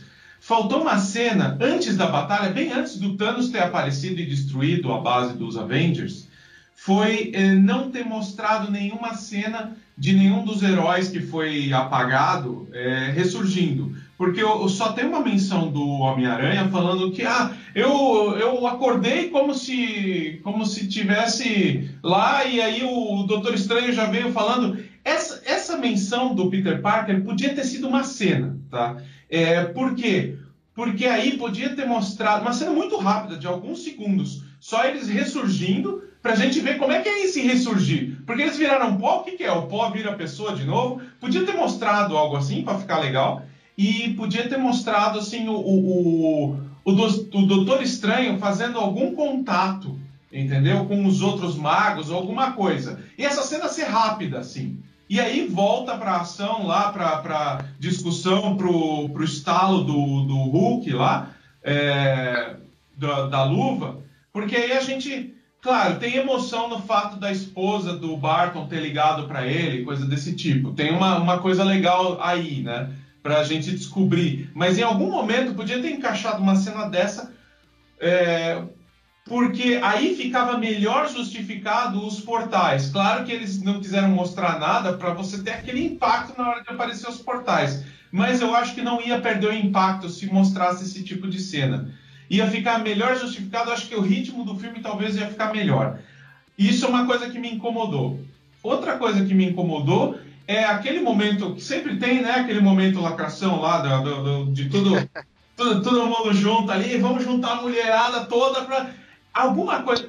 Não estou reclamando de ter esse momento. Eu achei legal, de certa forma, porque foi uma interação legal entre as mulheres ali e ficou muito legal a cena. Só que eu, eu não sei, eu acho que com a Capitã Marvel ali, não é que ela estava errada. Eu acho que tem algum erro de edição ali, ou então foi um da, uma daquelas edições que eles cortaram um pouco a participação da Capitã Marvel por causa da repercussão do filme anterior, entendeu? Eu acho que a Capitã Marvel ia ter alguma participação e alguma interação maior ali, talvez naquela cena ou em alguns outros momentos dessa luta, e aí eu acho que eles cortaram por causa do, do, dos problemas do interior. Então, é, ficou estranha aquela cena em alguns, em alguns cortes, entendeu? Ficou assim. peraí, tá, tá faltando alguma coisa aqui, tá, tá esquisito. É, apesar de parecer overpower, eu não achei overpower ela destruir a nave do Thanos. Ela destruiu a nave do Ronan lá no outro filme, ela fez do mesmo jeito. Eu achei que até é o jeito dela. Eu destruo a nave, eu atravesso e dane-se, eu destruo a nave. Mas então, ela é tão poderosa daquele jeito, ficou meio esquisito. Como ela é poderosa daquele jeito, ficou esquisita aquela cena de levar a luva até a van lá do, do Homem-Formiga. Mas de resto, tem que épico, é animal.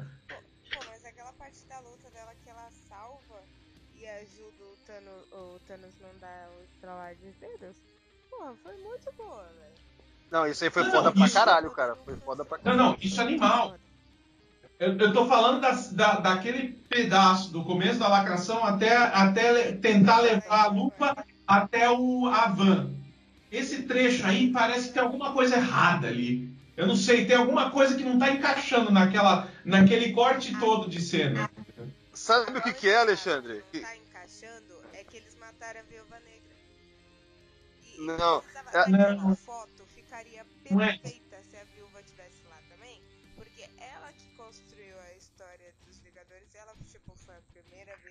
Concordo, concordo totalmente com isso que a Rebeca falou.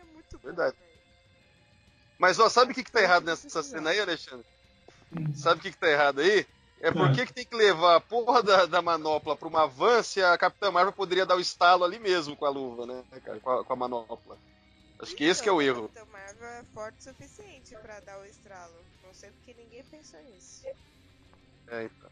É que ninguém, é, pelo que eu entendi ali, ninguém tinha pensado em dar o estalo. O importante do estalo era recuperar todo mundo. Aí eles queriam devolver as joias do infinito para os lugares de origem e não dar um outro estalo. Quem teve a ideia de dar um outro estalo para acabar com as forças do Thanos foi o Tony Stark ali na hora, no final, né? É, então, isso é, mas. É... Porque foi o Coringa na manga dele. Ele que projetou a luva é... e ele, ele projetou na própria armadura dele uma, uma luva do poder também para ele poder roubar as joias para ele, né? Ele é então, espertão. Então, vamos lá. Eu, já que vocês elogiaram bastante essa cena, então eu vou, eu vou bater o contraponto, tá? Eu amei o filme, né?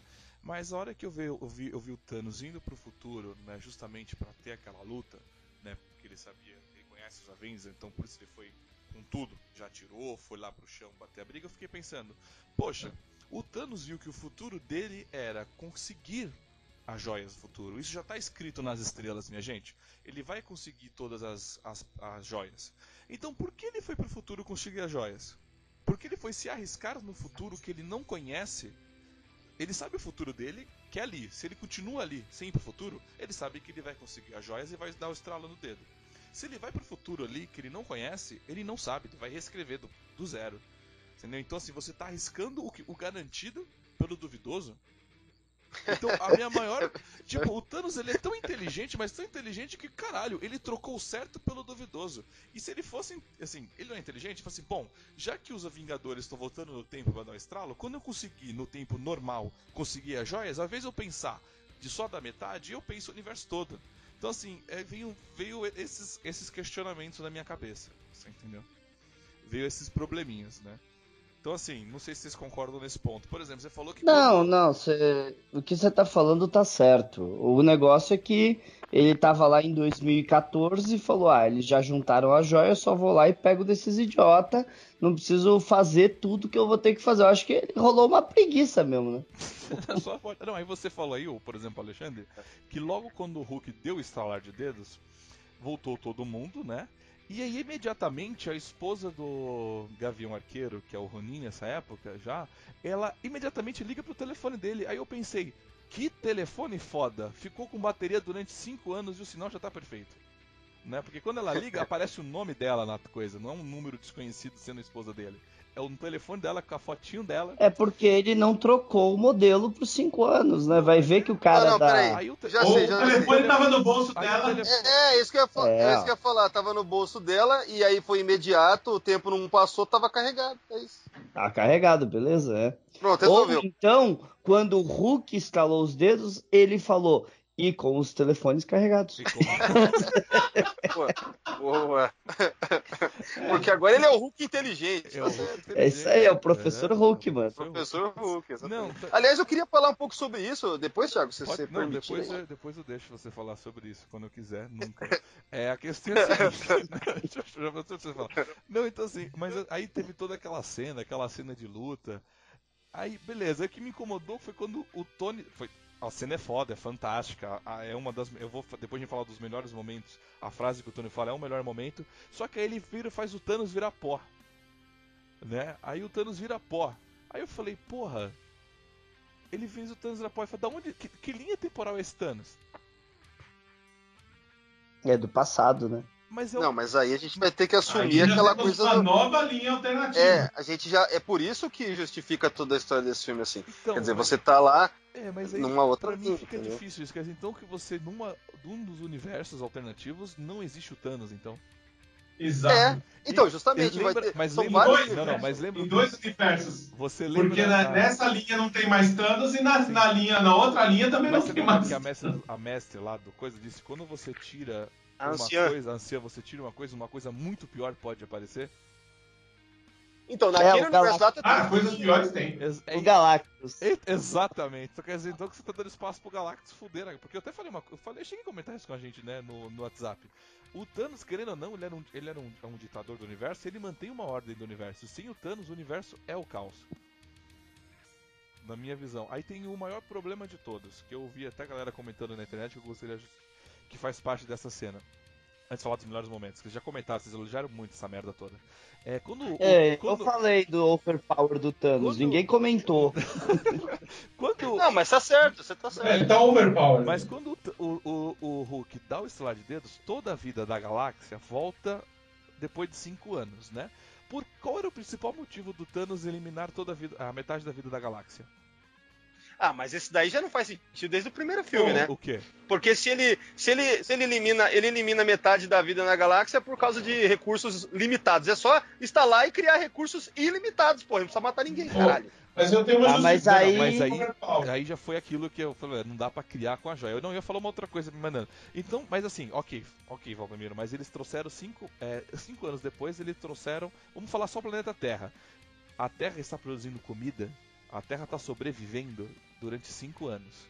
Agora nós, né, com a metade da população que tinha, agora nós temos mais a metade, o dobro. Você acha que a população a, a, que produz comida, produz comida para todo mundo? Tô todo na merda, Aí, né?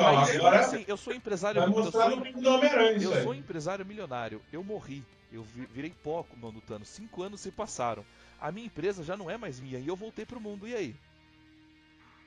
Cara. Ah, não é só isso. A tua esposa pode ter casado com outra pessoa. Não, mas aí, aí, foi, ter aí foi frente. Vai ser legal ver isso no próximo filme do Homem-Aranha. Imagina assim, isso é uma, é uma coisa horrível, mas ninguém pensa.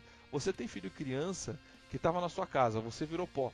Essa criança provavelmente morreu da sua casa. E quando você voltar do virar pó, você vai ver a cena que ainda vai estar tá lá. Porque, como mostrou, muito lugar em mim foi mexido. Lembra aquele estádio que continua intacto? Lá no coisa, tudo destruído? Então falou assim, eu acho que trazer as pessoas cinco anos depois, que o Tony fez, que ele foi egoísta pra caralho, ele foi filha da puta. Porque as pessoas estão voltando um mundo de merda, você entendeu? Cara, é, é, elas pelo menos ficavam vivendo as suas vidas, agora elas vão vivendo uma vida de merda, você entendeu? É isso que eu falo. Assim, eu acho que o mundo com o dobro de pessoas do celular ficou muito pior, na minha visão, entendeu? Até se igualar vai ser muito difícil. E outra coisa, eles falaram que eles tinham que devolver as joias do infinito para os seus devidos lugares, correto? Uhum. Por que ele não deu um estralo e devolveu as joias do infinito ali? Porque se ele dá o estralo de dedos e fala assim, joias do infinito vão para suas casinhas, o Thanos não, ele não precisava mandar o Thanos virar pó, você entendeu? Às vezes, Thiago, é um pedido tá. de cada vez, não pode fazer mais do que não, um. Sim, mas vamos falar a verdade, se ele não tivesse feito o Thanos e o exército virar pó, as joias iam embora mas o exército e o Thanos ainda iriam estar ali. E puto da vida. Então, mas... Quem disse que eles iam sobreviver àquela batalha? Porque a batalha tava foda, mas não tava exatamente. Ah, mas agora você já, mas agora você já tinha Capitão Marvel. O problema não era ter Capitão Marvel. Ah, agora ficou, coisa. Ela levou, um, ela levou um soco tão bonito com a Joia do Poder, mas tão bonito. Isso eu achei legal. Tá, vamos lá então. Cara, é, é o tipo de porrada que você só vê em videogame. Não, mas, assim, tão mas, foda, ó, Deixa eu né? explicar. Você vai explicar o quê? Deixa eu explicar o overpower do Thanos. É, não mostra ele querendo ver tudo o que aconteceu, que foi gravado pela. Esqueci o nome da menina. lá. Nebula. Nebula. Nebula. Então, ele, ele- digamos que ele estudou a batalha. Entendeu? Então, talvez por isso que ele tivesse overpower, porque ele estudou o- todos os inimigos que ele ia enfrentar. Ah, mas é complicado é isso daí. complicado né? não, você na deu uma explicação mó nada a ver até agora atrás, a gente aceitou, vamos aceitar essa, ele estudou, ele já foi com o soro do soldado, meu amigo. É, não, não, mas peraí, tem mais, tem coisa pior nessa história aí, né? Que a gente conversou pessoalmente esses dias. Pode falar. Tipo assim, tipo assim, é, cada um tava com uma, uma, uma cápsula de partículas PIN pra poder voltar, certo? Sim. Então daí o Thanos tem acesso à cabeça da nébula lá. Então eles ti- o Thanos tira uma partícula PIN. A gente tem que imaginar que ele fez uma engenharia reversa para criar mais partículas PIN, coisa que o Stark não foi capaz de pensar. Enfim, É. não vamos pensar nisso. Não vamos pensar nisso. Porque assim, a Nebula volta sozinha. E depois o Thanos volta com todo mundo. Vem com todo mundo. Ele vem com todo mundo, né? Do passado. Né? E outra, naquela nave dele não ia caber aquele exército inteiro. Então ele usou mais partículas para reduzir todo mundo para depois aumentar lá embaixo. Eu acho Será que é totalmente isso que você falou. É, Engenharia então- genética pra produzir tudo e transformar todo mundo em bonequinho pra levar na nave. Não, engenharia reversa. ele Então, teve que a- a- ela conseguir, ela conseguir encolher a nave do Thanos com o exército todo dentro pra trazer de volta pro futuro, quando não tinha mais partícula PIN, realmente é uma coisa que não dá, não rola, tá? É deixar complicadinho. Essa parte, essa parte é O- melhor não e- pensar. E pelo que Mas a gente sabe tem uma equipe de engenheiros incrível. Mas, gente, o que a gente sabe dos quadrinhos é que a partícula PIN é absurdamente revolucionária, porque só o Dr. PIN criou ela. É, e o Stark, os Stark, veja bem, nem o pai do Stark, ninguém conseguiu ter acesso a isso. E inclusive, um dos grandes lances do, do, do Hank Pym é nunca deixar um Stark botar as mãos. E é outra coisa, que eu fiquei com isso na cabeça durante o filme, caralho, o Stark usou o bagulho pra voltar no tempo e o Hank Pym não tava puto com ele, ainda foi no enterro, cara. Então eu, eu fiquei, é, nit, é nitpicking, mas eu fiquei pensando assim que o Hank ia falar, caralho, não acredito que o filho da Não, não, puta não, não. teve o acesso você não sabia. Na verdade, o Hank sabe o que tava? Ele tava feliz de estar no velório dele, tá vendo? Bem feito. Eu falei pra nunca pegar. Pegou, morreu. Tomou o que merecia. Isso porque ele não sabe que ele foi roubado no passado ainda, né, cara? É foda. Ai, cara. Não, é bom, mas. Depois que a câmera passou pelo Hank Pym, ele pegou e fez Yes! Bom, mas vamos lá para as melhores cenas do momento. Cada um pode falar a sua, a gente pode até falar depois. Se um falar a cena do outro, a gente- você troca de cena, porque esse filme tem cenas boas pra caralho, você entendeu? Verdade, Então, verdade, assim, se um verdade. falar, fala a outra, porra. Vocês já falaram, mas eu vou falar de novo, porque agora são os melhores momentos. O meu melhor momento, porque isso é uma coisa que eu tava realmente esperando, era o Capitão América usar o Mjolnir pra descer o cacete em alguém, você entendeu? Isso era uma cena que eu tava esperando, e eles realmente entregaram uma sequência de Thor, Cap, é, Thor, Homem- é, Capitão América com Mjolnir, excelente. Essa é uma cena que eu vejo, revejo, e nunca vou me cansar de ver, cara. Aquilo foi foda, porque ele foi. Cara, ele joga o escudo atrás do Thanos e joga o martelo no escudo pra derrubar o, o, Thanos. Cara, Nossa. isso foi foda. Isso pra mim é uma cena que vale os melhores momentos de Vingadores. Quem quer ser o próximo? Eu.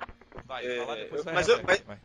Mas eu acho que é o seguinte, ó. Já que essa cena é ao concurso, tinha que ser é, troféu, cena do Capitão América levantando o martelo. é, qual que é a cena que ganha o troféu, entendeu? Porque, meu, essa aí em primeiro lugar. Aí depois dessa, depois dessa, eu ia colocar aquela que eu já falei, que é do Capitão América levantando e apertando o cinto do escudo. Aquilo tem um significado tão grande, cara, mas tão grande. Aquele exército se aproximando e ele é o cara que não vai desistir. Isso é ser um super-herói. Isso é um super-herói, entende? É aquele cara altruísta, não vai desistir, luta com- contra forças muito, mas muito maiores do que ele, e ele não vai parar, porque ele acredita no que ele tá fazendo, ele vai salvar o universo. Cara, sensacional. Eu, quando eu vejo isso, cai lágrima mesmo, foda-se. É isso que acontece mesmo. Nessa cena, nisso, cara. Eu vejo isso, ele, ele ainda dá aquele close na cara dele, ele serra os dentes, assim, né? Ah, Cara, eu acho muito foda, mano, muito foda. E culmina com portais abrindo, gente voltando, e aí você tá na merda chorando, e é isso aí. A melhor cena que eu gostei, tipo, na verdade foi mais cena de emoção. Vem a Pepper com a armadura dela tal. Tem toda a batalha, beleza. Aí o Tony tá lá sentadinho. Aí você já começa a escorrer aquela lágrima, aí já começa a melhor cena pra mim. Porque daí vem o Peter, tipo, Sr. Stark, Sr. Stark, me desculpa, Sr. Stark. Aí você fala, caramba, caramba, não faz isso comigo não, cara. É. Aí vem a Pepper e fala, tudo bem, Tony, tá tudo bem.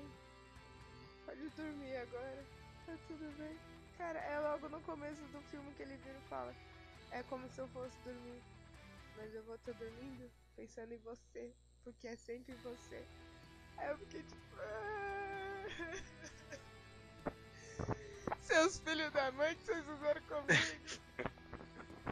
E essa fala é sempre você, é do Homem de Ferro 2, cara. Essa fala aí. Sim, cara, é. essas cenas do. É, as cenas do Homem de Ferro são realmente espetaculares. Essa cena, ela realmente é, é um conjunto, né, cara? Ela vira e fala pra ele, não, Tony, né? Fica tranquilo, né? Pode dormir. E ela começa a chorar. E realmente eles souberam fazer a gente chorar, nem, né? Criancinhas, né? Apanhando, né? Tipo, foi fantástico. Mas ninguém, mas, mas ninguém viu eu chorando atrás dos meus óculos 3D, não, mas, tá? Mas é ótimo os óculos 3D.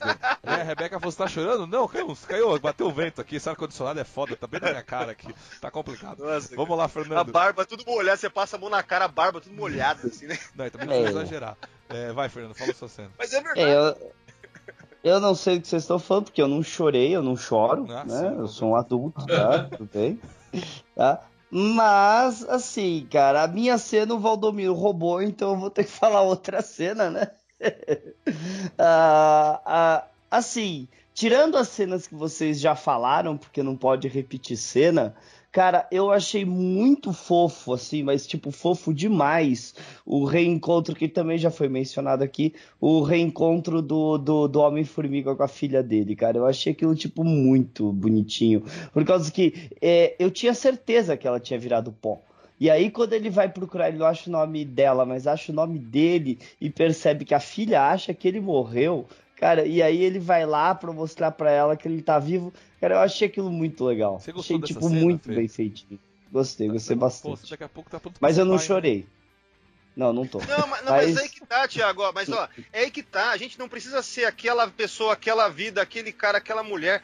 Esse, é, é, eles constroem tão bem que a gente consegue se relacionar, cara. Sim. E isso é muito difícil para quem não tem talento, né? Para quem tem talento, consegue escrever personagens Sim. e situações assim, direto, cara, que, que eles é, então, mas assim, é, a questão é que, de fato, cara, você tá vendo é, personagens que têm vidas completamente diferentes das nossas e a gente chora naquele momento. Isso é foda, cara, isso é muito bom. Agora você vai me falar que chorou nessa cena e não chorou do Eu Te Amo Michael, Eu Te Amo Spock? Tá de brincadeira.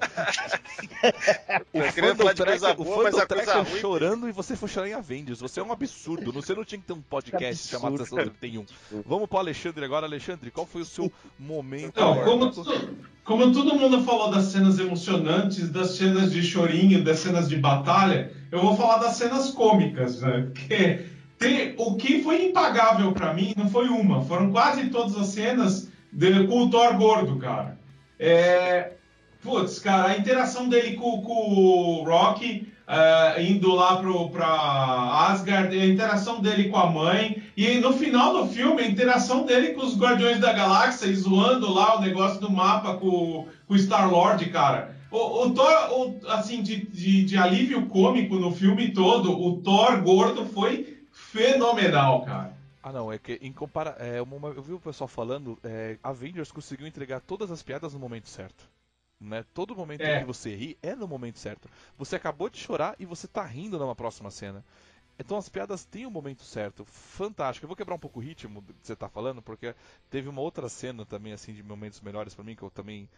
Eu vi pela primeira vez e me emocionou pra caralho, e a segunda vez também me emocionou mesmo eu sabendo o resultado. Que era quem pula para pegar a joia da alma.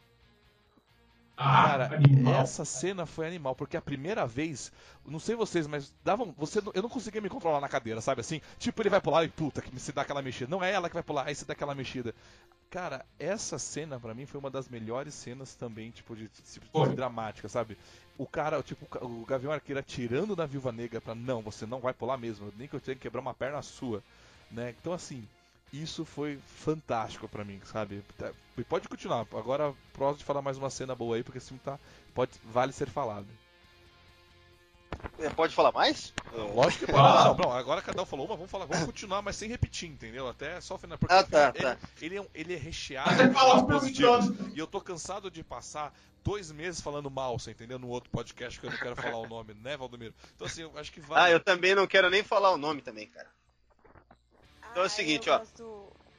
Acho muito ah, não... aquela cena do, do final, que Tony deixa a mensagem no holograma pra, pra todo mundo, na verdade. E aí ele fala um pouquinho, vai ser uma loucura, vai ter ética, vai ter tudo certo, espera Brasil, melhor e tal. E te amo mil milhões. 3 mil. 3 mil, 3 mil. 3 mil. É perfeito. É muito bonito, cara, é muito bonito. Vocês estão fazendo. Para com isso, cara. Momentos cômicos, vamos voltar para momentos cômicos. Chega de choradeira. Tá. Momentos É, cômicos. deixa eu Rock comentar então. vira pro Deixa eu Thor e comentar uma "Vem coisa então. Vem cá. Você pode? chega Quem-. Primeiro só vez de momento cômico. Tá. Na verdade, eu não queria falar um momento só, mas eu queria colocar algo que criou vários momentos legais cômicos. Que é o professor Hulk, o Hulk inteligente, entendeu? Ah, agora sim. Que Olha, acontece? você fez voltar só pra você falar, né, Valdomiro? Boa. Impressionante. Eu gostei dessa articulação. Gostei. Ele, ele brincando de quebrar as coisas na Batalha de Nova York foi fantástico. Não, ele com vergonha, né, cara? Quando... Não, não, e não só isso, né, cara? É, tem uma cena muito legal, cara, que tá rolando uma música, aquele clima Guardiões, justamente quando tá descendo o Rock com a Nebula, né? Aí tá lá o Homem-Formiga comendo, tentando comer um taco, não é isso? Isso, essa mesmo. é um É. taco. Isso. Cara, aí quando pousa, voa tudo, né, cara? E a música rolando, e ele com aquela cara de bunda dele, porque ele é ótimo pra isso, né? Aí tá lá, ela desce, é puta cena estranha, um guaxinim e a mulher azul, de, né, na, na mente do cara é isso, né? Aí de repente passa a nébula, fala uma merda pra ele, desce o, o máquina de combate, ó, homem normal, de estatura normal à direita, sei lá, um bagulho assim. É, é, a Nebula fala: é, Road, toma cuidado na descida que tem um idiota na pista de pouso. É, a- Não, e nisso aí passa um homem gigante verde, né? O Hulk. né? Ah, É legal aquela cena, cara, que ela tem uma pegada meio James Gunn, assim, os filmes do Guardiões, né? Porque é tipo momento awkward, né? Você tem um cara normal e ao redor dele é só coisas estranhas, caras gigantes e o caralho. Aí o Hulk, inteligente, vai lá e gentilmente, né? Puta legal, o cara bacana dá pra ele o, o, o taco dele que ele tem lá e tal. É, é, Ele dá é um o tipo de sorriso. alívio cômico que o James Gunn no Guardiões usa com o. com o Drax. O É. Drax tem várias cenas cômicas assim. Não, então, mas é legal que são poucos diálogos ali, é basicamente a música rolando e as situações, né? Então, é, serve pra estabelecer esse mundo que virou o MCU, né? Caras normais com, com, sabe, ao mesmo tempo você tem essas criaturas, essas coisas malucas, né? Isso é muito legal, né, meu? Então, é- Drax, faltou ele tentando ser invisível por fazer o mínimo de movimento possível. Ah, mas aí você vai repetir piada, né? Não, sim, Ah, mas ia ser engraçado. Mas, assim, teve, mas, mas, por exemplo, teve momentos muito assim, de, de comédias, tipo assim, tava assim, que eu falo, tava mó cena tensa, tipo o Tony Stark brigando com a galera no geral ali do Tony, e de repente o, o Guaxinim, o Rocket vira e fala, e de repente o Tony vira e fala assim. Caraca, até um minuto atrás eu achei, eu achei que você era um bichinho de pelúcia encostado. nossa, isso é muito bom. Isso é muito bom. Aí ele fala, talvez eu seja. Perhaps I am, né? Você tá loucão, né? Não tá sabendo. É sensacional, né, cara? É- E é legal que numa conversa séria, mas quebra pra algo assim, mas não fica artificial. Porque na Marvel Studios, nos primeiros filmes, a gente via algumas coisas assim que às vezes eram demais, né? Quebrar demais pra uma cena de humor. Mas eles chegaram num ponto que o equilíbrio tá perfeito, assim, nesse sentido. Né? Eu acho, pelo menos. Não, foi. Eu esse acho que foi eu acho que eu acho que você tem dois caras, que é o James Gunn e os três, né? E os irmãos Russo, velho, que realmente entenderam como é que faz esses filmes. É. Porque se você pegar quem fez os melhores filmes dos últimos que eles fizeram, né, que é Soldado Invernal, Guerra Civil, Guerra Infinita, Endgame, Guardiões da Galáxia 1, Guardiões, fo- fo- foram exatamente a dupla dos irmãos e o, o James Gunn que trabalhou com eles para fazer as cenas com os Guardiões da Galáxia nos dois filmes. Esses caras entendem tão bem dos personagens e de como faz que eles conseguem botar uma piada que não desvia do plot, é engraçada e não quebra o momento sério do negócio. É, é, é impressionante. É, não, e, e uma coisa que vocês estavam falando anteriormente sobre não lembro agora, sobre melhorar os personagens. Cara, a verdade é que os russos melhoraram todo mundo. Você pega a Viúva Negra a partir do Winter Soldier, é outra. Cara, é a mesma personagem, óbvio, mas é muito melhor em cada aspecto. Assim como o próprio Capitão América mesmo, né? Então, é, não é. Cara, o Kevin Feige, cara, por ele ter colocado esses caras para capitanear tudo isso, né? É, sem trocadilhos, né? Mas, meu, é, foi sensacional. Foram as melhores mãos nisso daí é, mesmo. Tanto cara. que a gente estava falando agora que a Capitã Marvel tá melhor nesse filme que no filme dela, porque esse filme foi dirigido por pessoas que entendem do universo dela. É, justamente porque no, no filme dela, eles conseguiram cagar até o Nick Fury também, né? Então você vê como que quando é os russos é uma coisa, quando é de repente o que fizeram na Capitã Marvel, a gente vê que tem problemas. Dá para ver claramente que os problemas do filme da Capitã Marvel estão ligados à direção. Claramente, porque você nesse filme você consegue ver que a atriz sabe ser a Capitã Marvel se tiver um bom diretor para direcionar. E, e, outra coisa interessante para a gente ver é que os irmãos Russo eles sabem dirigir o Homem de Ferro melhor do que o, o, o quem é que fez o Homem de Ferro 3? Foi o Shane Black? Não foi, bro. Shane Black. Shane não, Black. o 3 não foi o Favreau. Foi Shane um Black. Dois, o 3 foi o Shane Black.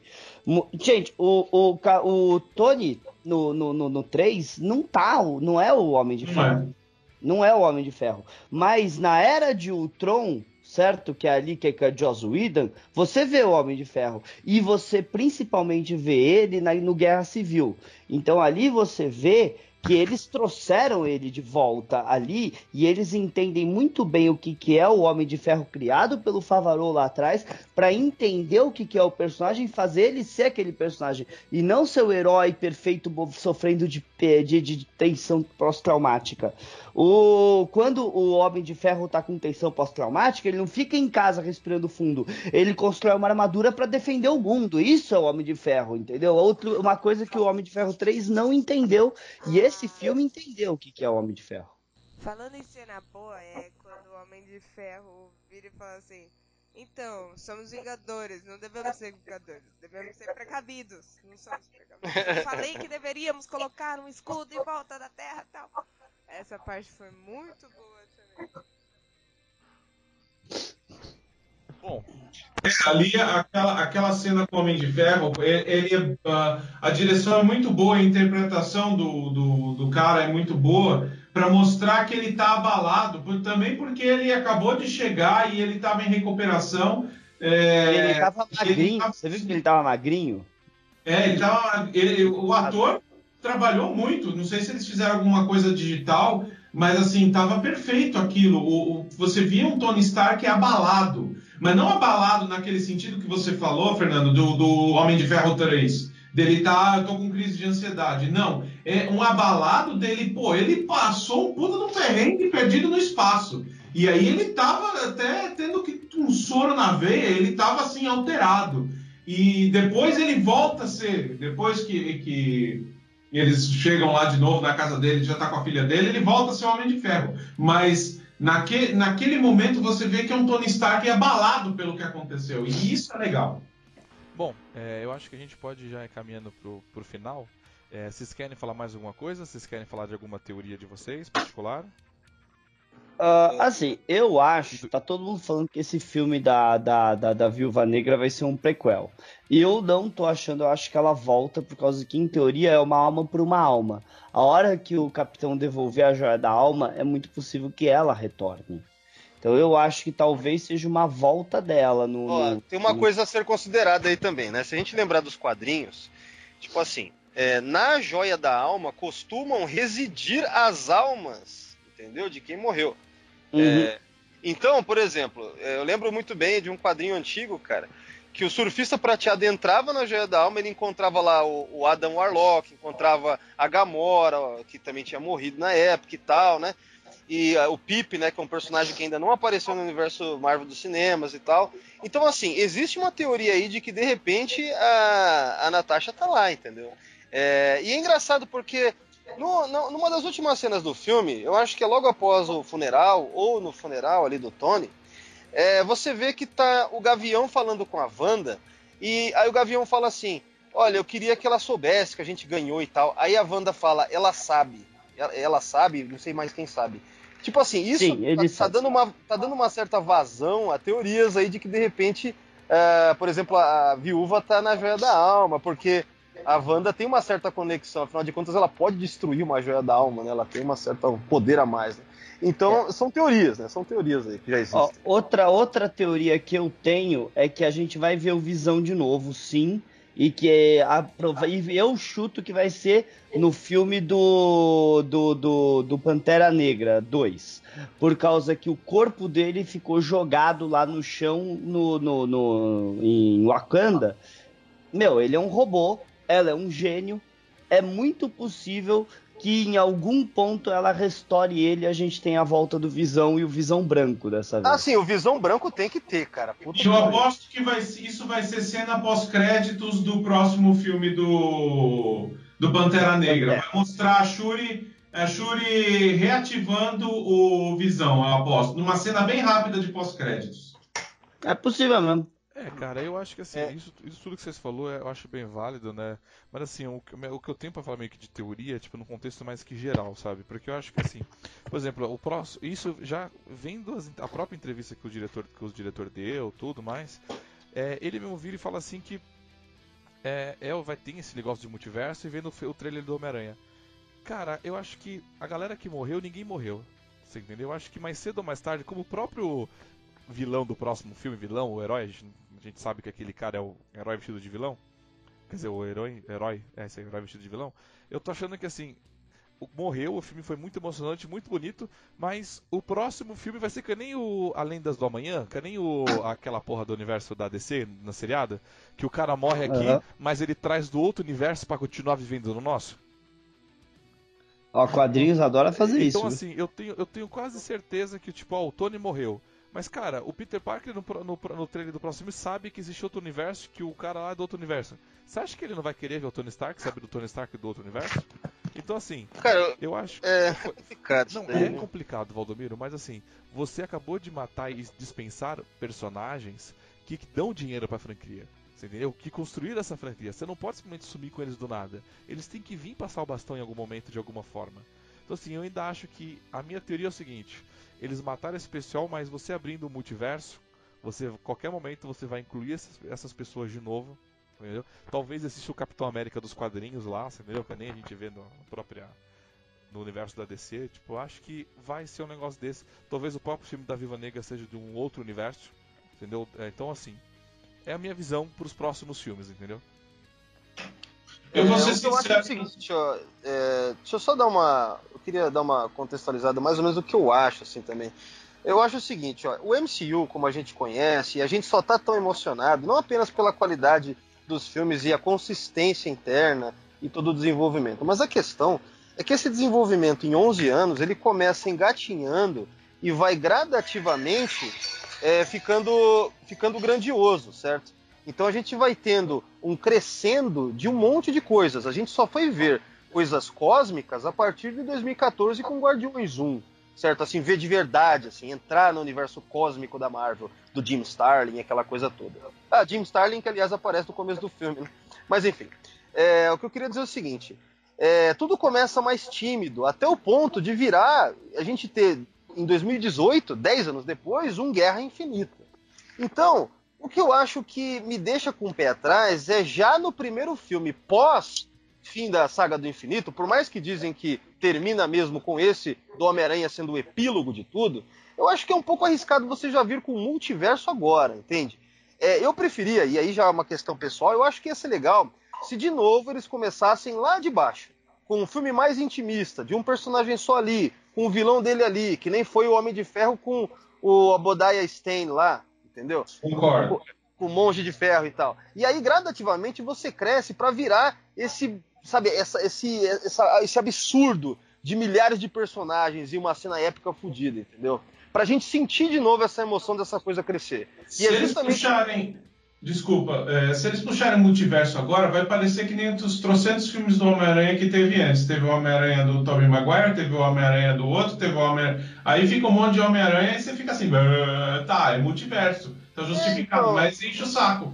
É, então, eu acho que assim, quando você. para você ter um filme grandioso e ele te impactar, é porque ele tem que ter, tem que ter tido aquela construção. E essa construção demorou mais de 10 anos pra gente, entende?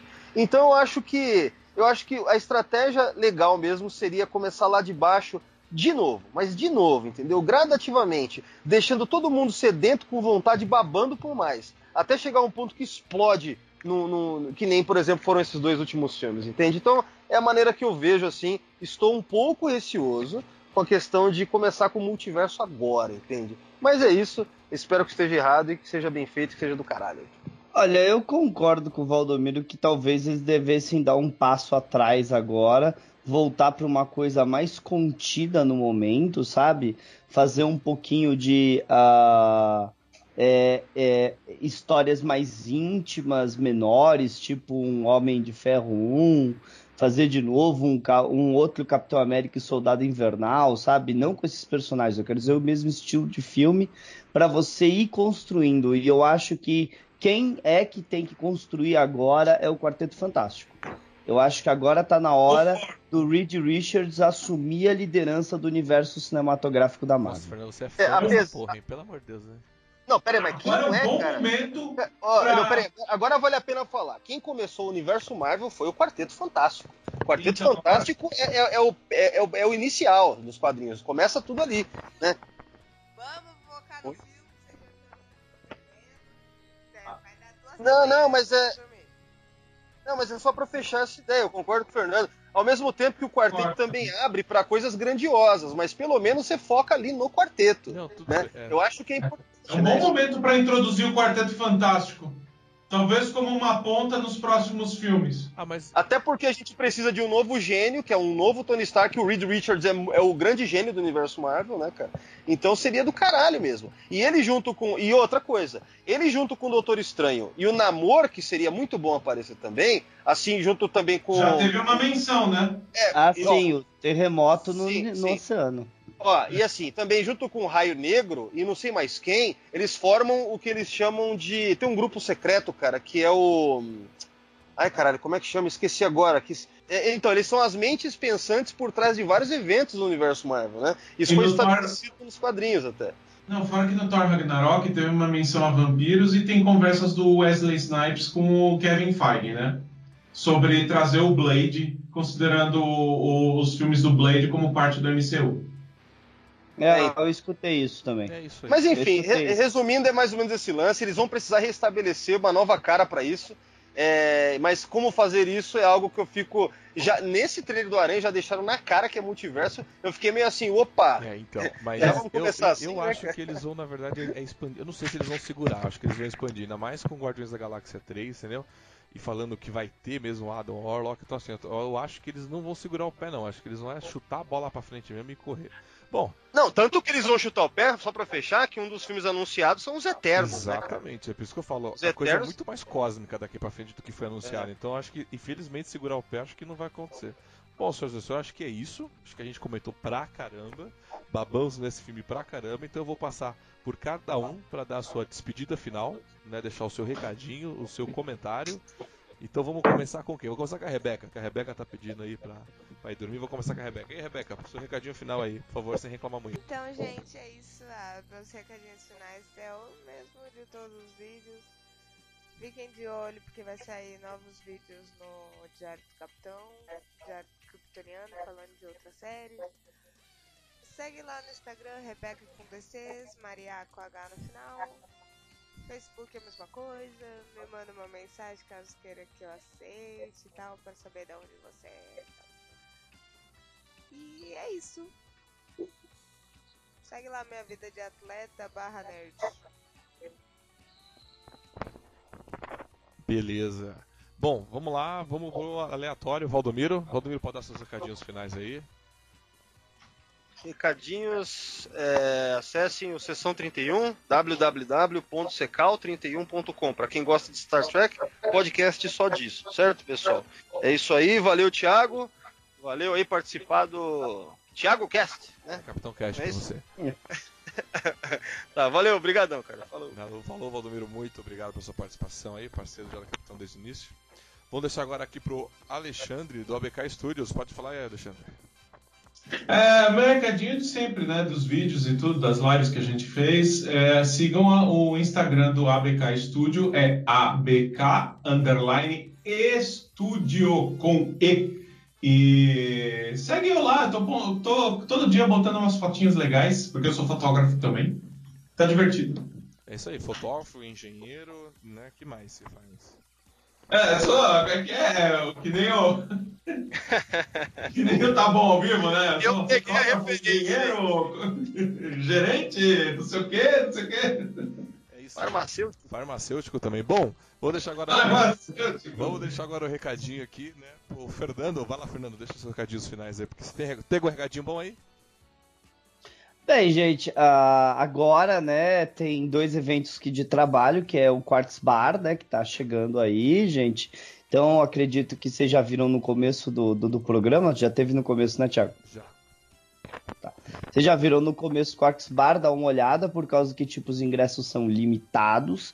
Então, se você tá querendo para, para participar e deixar pro dia, você não vai conseguir ingresso. Então, vem agora e reservam o ingresso. Outra coisa é que está chegando a convenção de 30 anos da frota, tá?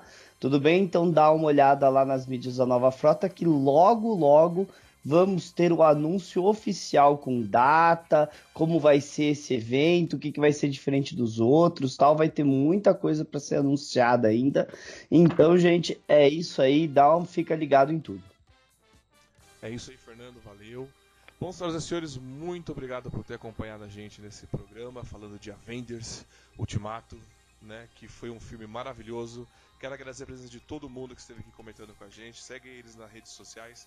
Segue o Diário do Capitão em todas as suas mídias sociais, no site, Facebook, YouTube, Instagram. Muito obrigado, até a próxima e engage!